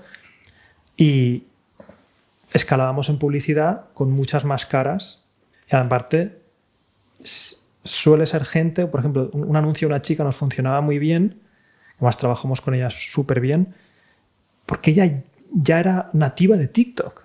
Entonces yo le pasé un copy, pero me lo modificó y dijo, creo que esto va a funcionar mejor. Entonces me hizo un anuncio de, eh, quiero estar al día de las últimas tendencias de negocio, tal, tal, tal. He descubierto una newsletter con un anuncio como muy, muy orgánico. Y eso lo conseguimos escalar. Estamos invirtiendo creo que 5.000 euros al mes solo en ese anuncio. Y funcionaba muy bien. Entonces creo que muchas más marcas van a querer aprovecharse del contenido, pero no saben muy bien a quién lo hago. Pongo un actor, pongo a alguien de la empresa. Podrías eh, profundizar en todo lo que es User Generated Content y, y, crear algo, una agencia, un servicio de yo te pongo en contacto, te creo tantos...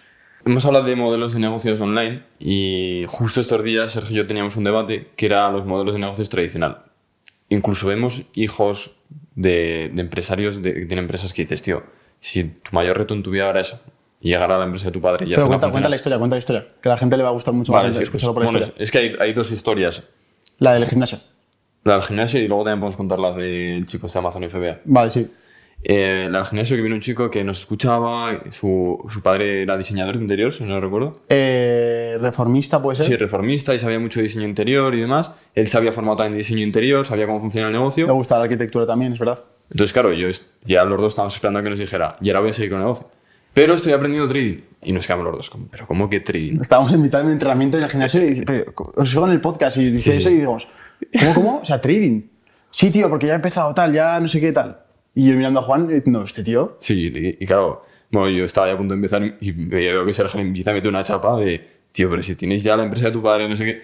Y nos preocupa porque decimos que, que tampoco es la panacea el negocio online, que hay gente que en, en lo físico va a ser mejor. Bueno, trading yo no lo considero negocio online. Es una cosa como parte. Eso es.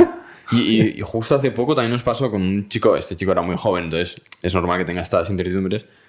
Una de las empresas que factura, no, no es que no puedo decir ni los millones, para que te hagas una idea, no caen en, en la calculadora de- del iPhone, tienes que poner el móvil así para que entre. Joder. Y viene el chaval y nos dice, pues quiero empezar Amazon FBA. Y es como, pero tío, pero, pero- pero no estás viendo lo que tienes al lado. Entonces, ¿tú qué opinas de toda esta ola de negocios online y se está dejando de lado la parte tradicional, que es una parte que importa muchísimo? Em, yo creo que todos los negocios eh, tradicionales tarde o temprano tendrán que tener una capa digital. Entonces, Vale. todos los negocios, no todos, pero la gran mayoría necesitarán una capa digital añadida. Y todos acabarán siendo negocios online.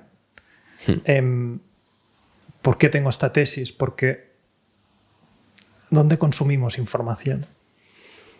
Sí, todo el rato con el móvil o el ordenador. Sí.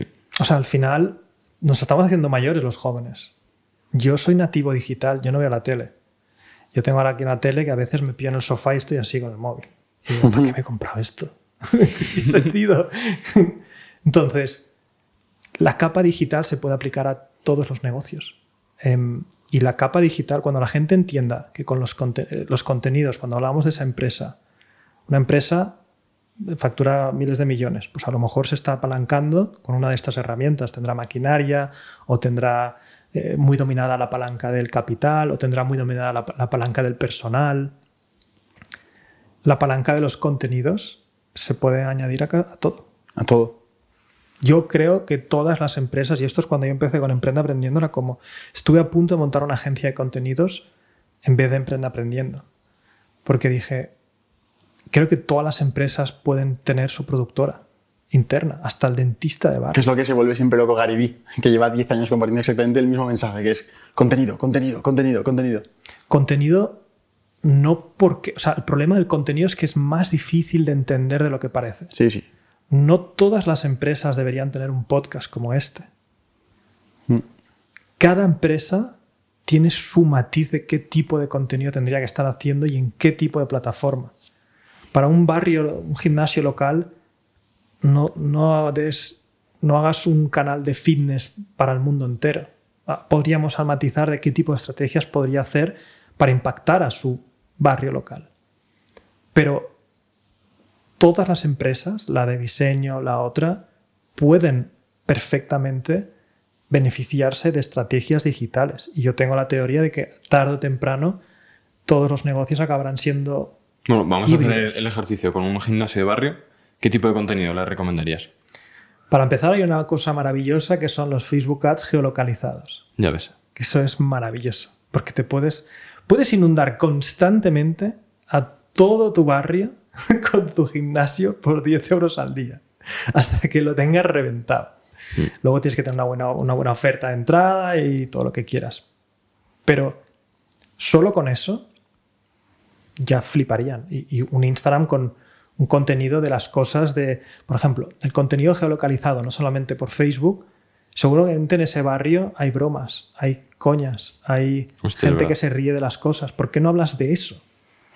¿Por qué no lo hiperlocalizas el contenido? No, habl- no des consejos generales de fitness.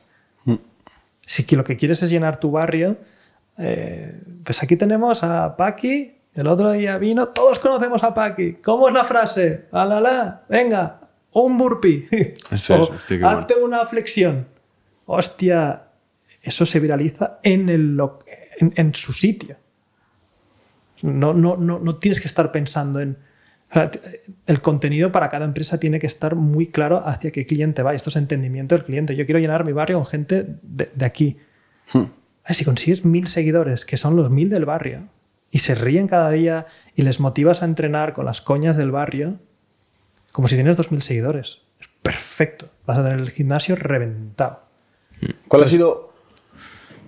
Quiero, que, quiero hablar de cosas eh, que además te, te encanta, que son modelos de negocio, pero quiero modelos de negocio que tú hayas descubierto que precisamente quiero aprovechar de recomendar a todo el mundo que se suscriba a tu, a tu lista de correo de Emprende al Día, que sé que es tu proyecto en el que más energía estás enfocándote ahora y la verdad es que te- se nota mucho el esfuerzo y el resultado.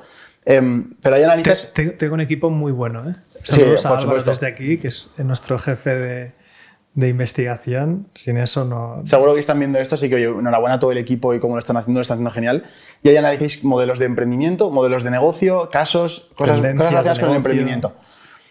Quiero esos modelos más extraños que hayas descubierto últimamente y cómo, y qué- cómo están funcionando. Cosas que la gente le, le digan, ostras, ¿en serio esto, es- esto está funcionando así? Sí. Em, mira, con todo el tema, del, por ejemplo, el User Generated Content, hicimos todo un reporte. O sea, cada reporte le digamos como 40 y pico horas. Están saliendo plataformas dedicadas, por ejemplo, donde tú puedes, por ejemplo, contratar a estas personas, eh, o sea, es como si fuera un marketplace Vale. directamente para ellos. O sea, hay empresas que facturan un cojón de dinero con esto. Luego, vamos a ir a tendencias más cercanas. La de esta semana es prompt engineering.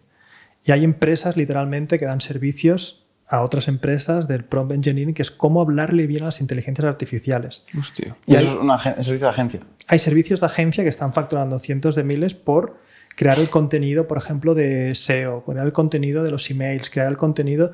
Pero lo que os decía antes, han dominado muy bien cómo hablar la inteligencia La habilidad que detrás. Como que la gente debería ver el caso de mi negocio y decir, vale, ¿cuál es la habilidad Y que han hay, dominado? hay prompts que son así, o sea, no, no, no, no es como, escríbeme el email, no, no, o sea, está detallado cómo hacer, lo que hacer, por qué hacer.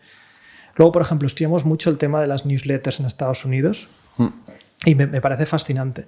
Dos de las más heavies, una se vendió Morning View por 70 millones, la otra por 25. eh, una se vendió a una empresa de medios y otra se vendió a una empresa de software. De Hassel, ¿no? Sí. Y eso te choca porque volvemos a lo de antes. Todas las empresas necesitan medios al final, porque el marketing no para de subir. Una empresa de medios, que yo ahora, eh, es un poco lo que intenté con Emprende Aprendiendo, y Emprende Aprendiendo cada vez queremos despersonalizarlo más de mí para que haya más contenido de valor con más gente eh, y que no solo dependa de mi marca, porque es un activo de medios, es como un canal de televisión. Una empresa de medios para cualquier negocio es muy apetecible. Mm, eh, HubSpot pagó no sé si 20 o 30 millones por esa empresa porque, oye, si en vez de estar haciendo todo el marketing hacia la plataforma, compramos la empresa de medios, esta empresa ya crece por sí sola, hay un engagement muy guay con la gente, el grado de conciencia luego para entrar a, Hub- a HubSpot es muy interesante. Otra tendencia muy guay es el tema de las comunidades. Em, ¿No os ha pasado que en Instagram ya no veis a vuestros amigos? Es verdad. y en, en, o- en otras redes, en Facebook. o sea, ¿Qué ha pasado con el algoritmo?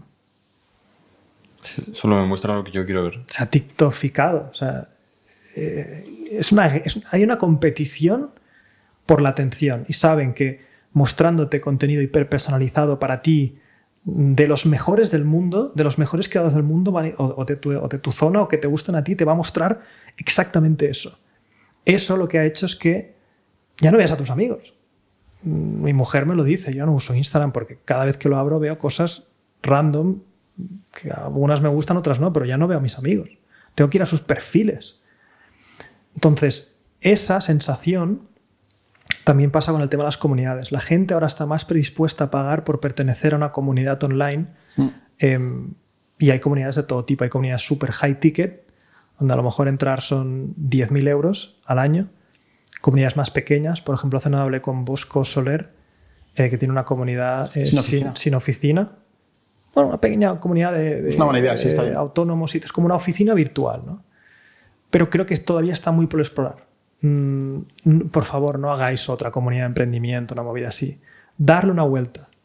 ¿Dónde pueden haber comunidades nicho que estén dispuestos la gente a pagar por juntarse con gente de su nicho y que no estén bombardeados por todo el ruido de las redes sociales?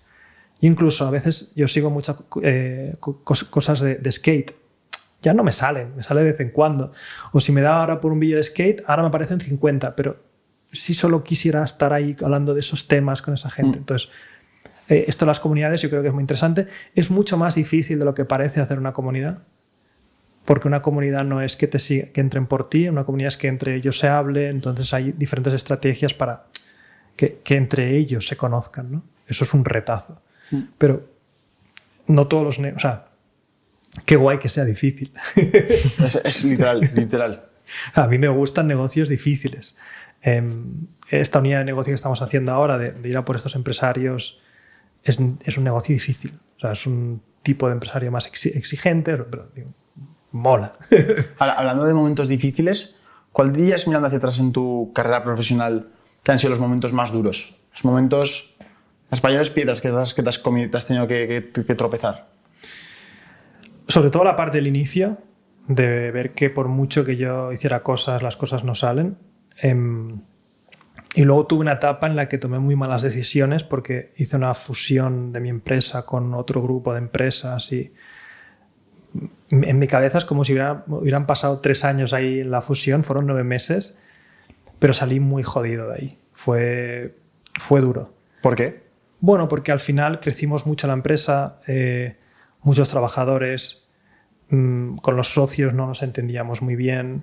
Cuando no te entiendes bien con los socios, eh, trajimos a consultores externos para ponernos de acuerdo. Al final era un problema de visión sobre la, educación y sobre lo que, cómo veíamos el mundo de los negocios. ¿no? Tampoco voy a entrar en detalles, pero salí quemado, porque además sentí un poco que, que a lo mejor esto fue mi, mi visión, ¿no? como que yo era únicamente la parte que traía atención, audiencia, eh, como que no se me daba, no, no era, no me daban esa voz para poder pensar en negocio, etcétera, que a lo mejor también fue mi olla. ¿eh? Entonces, poco a poco fui perdiendo confianza en mí mismo. Cuando nos separamos por fin, que yo dije, ya, hasta aquí se acabó, eh, nos quedamos con un equipo bastante grande, mucho coste fijo. Por mucho que facturábamos, el coste fijo seguía comiéndonos cada mes. Tuve que despedir a mucha gente, eso siempre es durísimo. O sea, es la parte que más odio como, como empresario. Em, fue una época muy dura. Yo caí en una especie de depresión, ansiedad chunga, que yo he hecho un montón de vídeos antidepresión antiguamente, en plan, duchas de agua fría, puedes con todo. Sí, o sea, la depresión, si te trabajas y tal, es más difícil que caigas, pero cuando pasas por ciertas circunstancias y el cerebro te hace un clic, yo veía un agujero negro que era como no sé cómo salir de aquí. Y por muchas ganas que le metiera, mm, había salido tan tocado de todo eso que pasé unos meses si, estu- si estuviéramos con una capa invisible en, en tu casa esos, esos momentos, ¿cómo era, ¿cómo era tu vida en ese momento? ¿Cómo tú estabas viviéndola? ¿Cómo eran tus días, tu rutina? En la época que estaba con la depresión, ansiedad, Sí. pues de- yo me derrumbaba a llorar en el suelo sin saber lo que me estaba pasando. Esto es lo más jodido. No entendía por qué. Porque sobre papel tenía dinero, no había quebrado mi empresa. O sea, sí, Emprendedor de éxito, ¿no? mi mi empresa eh, estábamos breakando even. O sea, pero Sí. bueno, lo que tenía que hacer era sentarme, despedir al equipo, reestructurar, bajar. Ahora lo digo en retrospectiva, pero en ese momento tenía muy poca confianza en mí mismo. Todo lo de la fusión me había martirizado mucho por mis decisiones de, hostia, ¿por qué te has metido en este embolado? Entonces la, la- la mente me hizo un clic. Empecé a recordar, eh, mi mente empezó a entrar en bucles pasados. Ah, tenía igualmente, aparte de estar en depresión, otra mente observándome a mí. Y era como, qué curioso, ¿qué hace ahora tu cabeza? Em, me sentía hasta más tonto. Mi proceso cognitivo notaba que estaba bajando. Em, empecé a atraparme con cosas del pasado. Fantaseaba constan- constantemente en ir al pasado y cambiar el pasado. Y, y me quedaba atrapado ahí. Eh, si tomaba pasos para cambiar cosas en la empresa, me despertaba con ansiedad. En plan, lo voy a volver a cagar. Ansiedades de heavy de levantarme por la noche. Eh, lo bonito de todo esto es que en el proceso estaba acompañándome mi, ahora quien es mi mujer. Y claro, mi mujer siempre le digo, yo te engañé porque te enamoraste de un empresario de éxito y ahora estoy en el suelo llorando. Esto no es lo que te esperabas. ¿eh? Y no, la verdad es que hubo un apoyo tremendo. Y, y en el fondo, al final salí a base de ilusionarme con nuevas cosas, reestructurar mucho. Al final fue como, vale, ¿de dónde viene todo esto? El problema es que no sabía dónde venía. Era como, vale, frena, reestructura, baja costes, eh, pon las cosas en su sitio, eh, vuelve a empezar, eh, eh, vuelve a hacer las cosas bien, ¿no? Ponte otra vez, ponte otra vez y pues poco a poco va saliendo. También me ayudó mucho a empatizar mucho más, porque entonces yo ya he cambiado mucho el contenido desde ese momento, porque empecé a ver los matices de la vida. Yo creo que a mí no me gusta pensar en que todo pasa por algo, ¿no? Porque mm, soy un poco escéptico para todas estas cosas, pero a mí eso me ayudó mucho a... Es como si realmente todo pasase por algo, me ayudó mucho para decir, Eh, no todo es ni negro ni blanco, hay muchos matices, no puedes generalizar muchos consejos, hay momentos en los que la cabeza se te rompe, el cuerpo humano es muy raro, es mucho más complejo de lo que parece. Em, estudié mucho de psicología. Un ejemplo de cómo ha cambiado tu mensaje. Bueno, esto mismo emprender. Antes yo decía, todo el mundo puede emprender. Ahora mismo es como, oye, cada mente es distinta. O no a base de duchas de agua fría y levantar pesas curarás todas las depresiones. Hay momentos que tu cabeza hace un clic y acabas en un sitio que dices, ¿qué, qué le ha pasado a mi cabeza? Incluso yo me di cuenta de cómo salía de la depresión. Noté que mi proceso cognitivo empezó a mejorar. Empecé a pensar más rápido y era como, wow, no me acordaba que mi cabeza era así. Hostia. Em, y luego pensé, ¿y si hay gente que su cabeza es como yo en depresión siempre? ¿Qué, qué les estoy diciendo? Que pueden con todo y es como, uy, O sea, que dices que hay un factor genético en, Hombre, la- por en la- en la- supuesto. en el éxito empresarial. su- bueno, ahí acabé incluso en madrigueras de filosofía, porque leí- empecé a leer mucho, empecé a entender, y, y caí en ciertos conceptos de filosofía y de ciencia y de tal, y ahora ha habido conceptos que, por ejemplo, a mí me han ayudado mucho para superar esa depresión y sobre todo para superar este incesante que yo tenía el... O sea, me había ido tan bien, estaba tan arriba y caí tan abajo que mi cerebro se enganchaba en vuelve atrás y cambia estas cosas. Y fantaseaba con volver atrás y cambiar eso. Y a mí me ayudó mucho empezar a, empezar a escuchar muchos podcasts de neurocientíficos, de co- conceptos nuevos. Y caí en uno que es de las ideas más locas eh, que he escuchado nunca. Y nunca la he dicho en ninguna vídeo y puedo estar 100% equivocado y ojalá esté equivocado, pero a mí personalmente me ayudó mucho a quitarme el incesante camino de ir atrás, de, que hubiera cambiado. Y es que, y esta idea es, es heavy, porque cada vez que la, que la digo, la gente pasa como por las cinco fases. Si la acabas de entender y si quieres llegar hasta el final de ella, pasan por las cinco fases del duelo.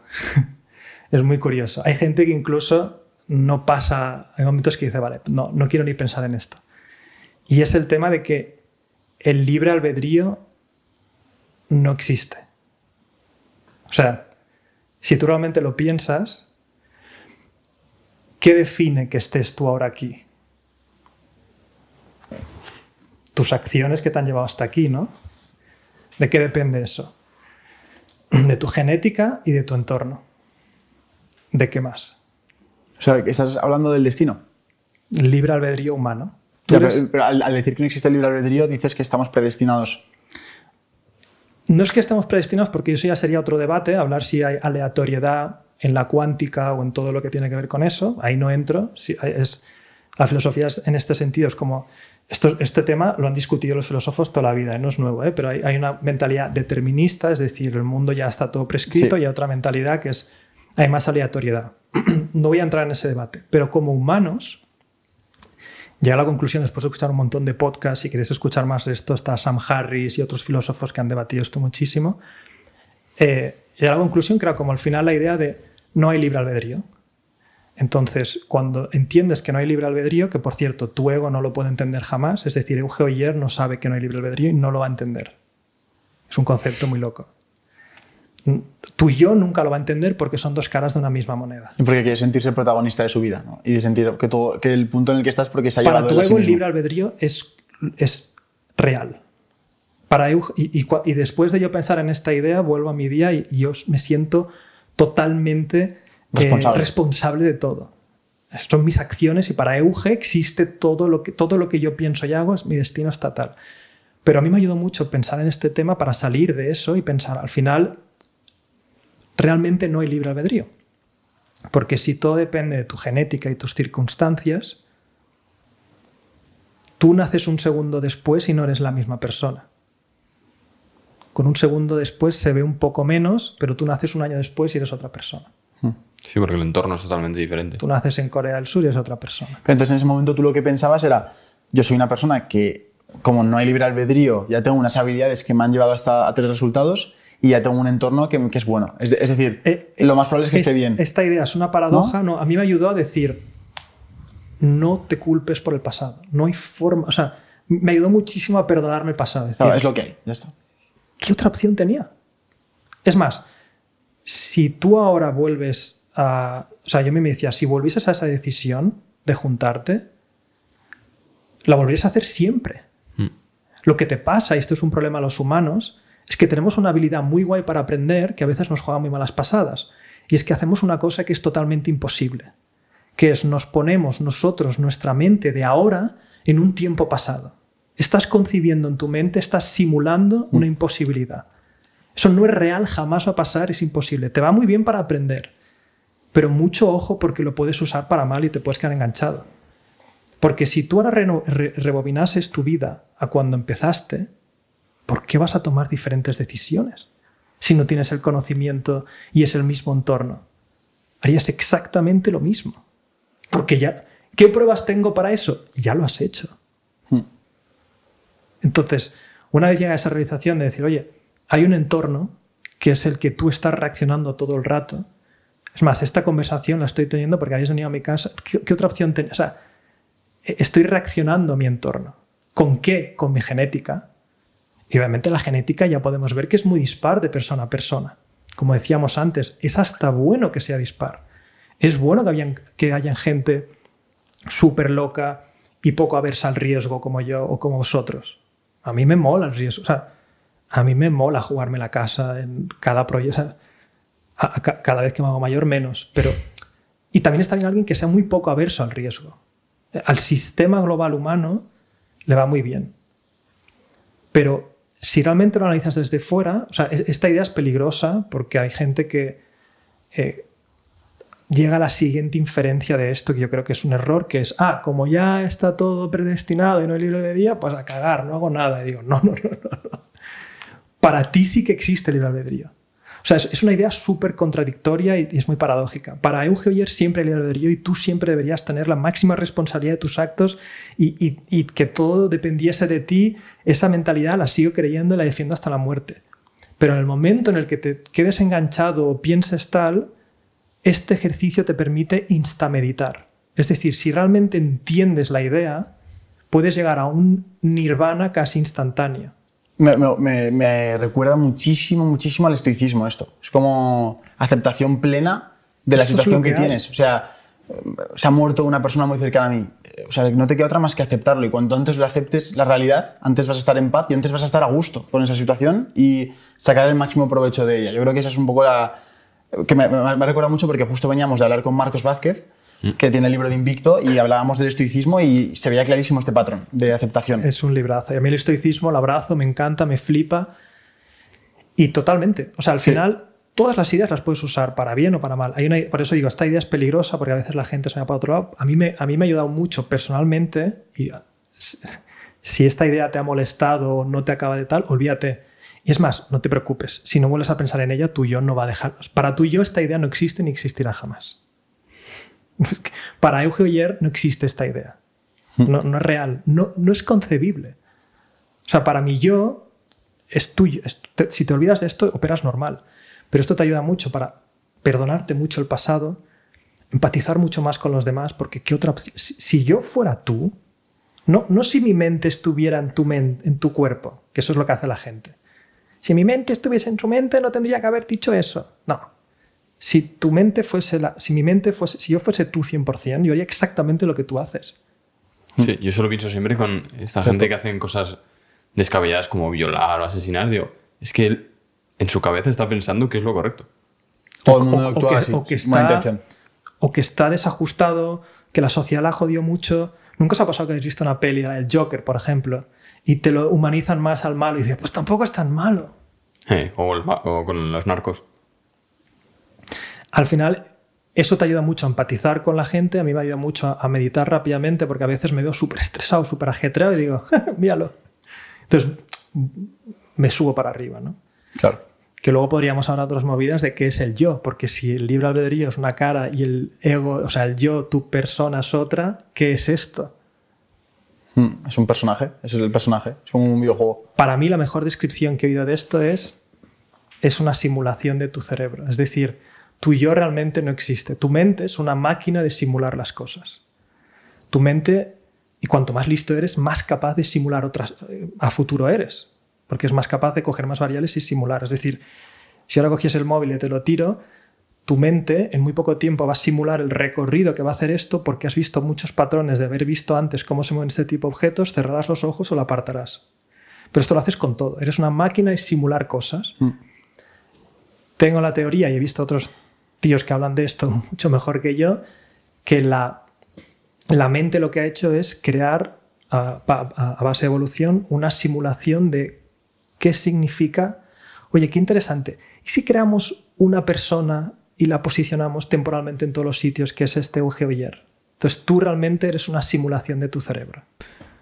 Hostia, Euge, habíamos venido aquí a hablar de emprendimiento, pero la cosa, la cosa se ha girado. Eh, volviendo a, a tu yo emprendedor, ¿cómo te ves de aquí a cinco años? Pues mira, esta es una fase en la que estoy intentando que mi marca de emprende por sí sola empiece a pillar tracción, que eso es un reto muy, muy interesante, que no dependa 100% de mi input, porque al final yo creo que eh, una marca personal y una marca en teoría son casi, casi parecidas, ¿no? Porque el, humano no es capaz de distinguir realmente entre una marca y una marca personal. Pensemos que las empresas no dejan de ser eh, una creación nuestra de hace relativamente hace poco. Entonces parecen personas ¿no? que tienen logos, visten de ciertas maneras, pero tienen valores, te transmiten confianza o rechazo, ¿no? Las propias marcas. Y dices, qué raro, ¿cómo te puede caer mal una marca si no es, no es una persona? Es porque tu cerebro no, no acaba de pillarlo. Por eso las marcas personales son extremadamente buenas para crecer muy rápido y transmitir esos valores muy rápidos. Y luego los puedes transferir a la marca. Y ese es mi reto. El decir ahora, vale, estos valores que ha tenido Emprende y que quiero seguir transmitiendo, se van transfiriendo a la marca y ahora cómo hacemos que eso siga sin que yo esté 100% presente. O sea, ¿cómo, ¿cómo puedo convertir una marca personal en algo vendible? Emprende nunca ha sido una marca marca personal porque tiene ya el- la estructura y todo como de fuera y ya lo empecé por eso. Y mi, mi idea con Emprende era yo no hacer los casos. O sea, mi idea inicial era poner un locutor. Digo, que me costaba una pasta y dije, va, lo hago yo. Entonces ya me perdí al río. Pero ya mi idea era, yo tenía mi canal de Euge. Mi canal de Euge siempre será mi canal y ahí siempre ir haciendo los vídeos que me apetezcan y todo. Pero mi, mi- mi reto ahora es cómo emprende aprendiendo, que ahora mismo la estructura de los correos de la newsletter, eh, ya tenemos un equipo de investigación que hace un trabajo excelente, o sea, eso ya no depende de mí. Mi idea es, de todo ese trabajo que hacemos súper chulo de un reporte cada semana, es cómo escalamos eso con ese contenido a todas las demás redes y quién va a hacer ese contenido y cómo hacerlo para que no pierda la esencia. Em, obviamente yo voy a seguir haciendo mucho contenido en Emprende durante muchos años, pero ya pensando en eso, entonces mi idea en cinco años es, si te fijas, lo de Líder Summaries Flash Libros ya es un proyecto de libros que es como ya una etapa que yo personalmente cierro, ya tiene un director que lleva ese proyecto y sigue eso bien. Me toca ahora Emprende y mi idea es abrir esta nueva línea de negocio poco a poco, que a ver qué es, que es el tema de ayudar más personalmente a todos estos emprendedores digitales como yo que han estado un poco perdidos y les falta conexión, networking. ¿Quieres abrir una línea de mentorías? No, no es Más una rollo línea de mastermind, mentorías. No es mastermind bien bien, como decíamos antes, no- es un proyecto que aún, o sea, yo me lo imagino más como una comunidad networking eh, digital con sesiones de seguimiento, pero aún no quiero, bueno, no, no quiero indagar mucho en él porque es que estamos en, en fase hiperinicial y estamos en que nos enseñen los propios clientes, ¿no? Pero un poco hago hincapié, siempre he emprendido con cosas que yo he necesitado, y esto es un consejo muy guay, que es como cosas que tú ya has visto. Por eso mola también trabajar para otra empresa, porque ahí ves ineficiencias de qué quiere la empresa. Entonces, empezar un B2B de cosas que necesita la empresa, o sea, una, una empresa que dé servicio a esa empresa es mucho más fácil. Yo en toda esta etapa, como he emprendido digitalmente y he estado muy solo en mi casa y teníamos una oficina, pero ahora con, la, con el tema del COVID nos la sacamos de encima, creo que hay muchos empresarios que están solos en casa, que no tienen con quién hablar de estos temas, que tienen negocios muy guays digitales y que van haciendo cosas, pero tampoco tienen métricas muy claras ni un seguimiento muy claro. Entonces estamos empezando a hablar con este tipo de empresarios, estamos cerrando, o sea, la respuesta está siendo súper chula, porque de cinco empresas que hemos hablado hemos cerrado creo que tres clientes y el primer producto es un seguimiento eh, mensual, ayudamos mucho a que las métricas estén claras, porque sin métricas no se puede mejorar, Ah, mm, como si no te pesas cada mes no puedes bajar de peso. Y a partir de ahí queremos hacer que haga, o sea, para que la comunidad se haga, que será dentro de mucho tiempo, nuestra idea es que juntarles y que hagan cafés virtuales con parte de gente de mi network, gente que yo conozco, para que se empiece a formar la comunidad, pero casi que, que el producto no se lo vendemos así, pero por nuestra parte eh, generar conexiones, cafés virtuales con estas personas, que se vayan conociendo y poco a poco ir creando ahí algo chulo. Pero esto está en fase súper inicial, los retos que hay ahora delante son los que me van a llevar más tiempo. Pues Euge, gracias por la entrevista. Como para acabar, siempre hacemos una pregunta y es que el podcast se llama Tengo un plan Sí. y nos encanta, al final nos sentamos con gente que son referentes en lo suyo y nos encantan que nos aconsejen para nuestro plan. Es decir, em, ¿cómo podrías hacer nuestro plan mejor? Eh, ¿Qué es. consejo nos darías a nosotros para poder mejorar nuestro plan? Em, por vuestro plan os referís al proyecto Al- del podcast. Ese es el proyecto. Al proyecto del podcast, pero tú nos conoces también, es decir, sabes lo, en lo que estamos más o menos metidos, consejos para nosotros, para nuestra pro- carrera profesional. Bueno, esto ya os lo he dicho alguna vez, pero eh, vuestro producto es el contenido. Entonces tenéis que... Y, cuando digo de vuestro contenido es la relación... Mejor que el contenido, la relación que tenéis con vuestros seguidores. Y eso se tiene que cuidar mucho. Entonces yo lo que haría es invertir muchísimo en seguir creando contenido de calidad, seguir escuchando a vuestra audiencia. En el contenido no importa tanto el alcance que tengáis, sino cuánto engagement hay con la gente. Escuchad a los comentarios, estad encima, o sea, seguid haciéndolo así. No os desviéis mucho, o sea, no intentéis empezar muchas cosas. Y si empezáis proyectos más ambiciosos empresariales, buscad un partner de confianza que se encargue de la parte que vosotros no llegáis.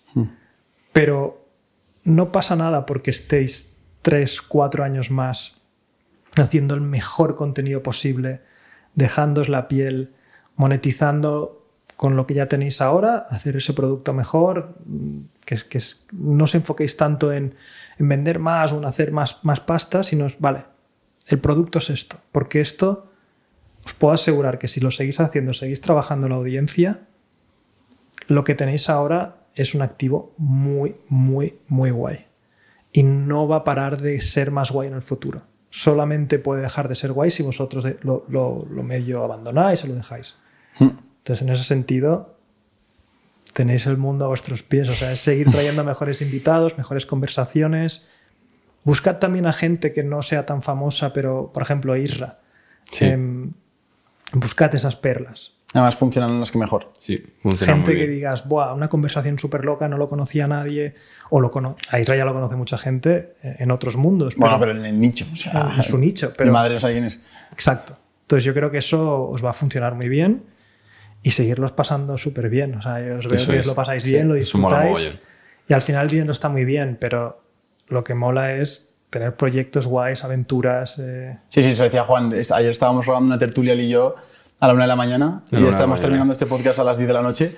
O sea, parece que a ver, quién, a ver cómo nos sacrificamos y nos esforzamos más, pero es que no sale solo el Sí, dedicarle sí. este tiempo. Así que gracias, Euge, por los consejos. a vosotros. Y nada, bueno, vamos a pasar a la parte del plan y gracias a todos por estar aquí y os vemos en el próximo episodio. Chao. Adiós.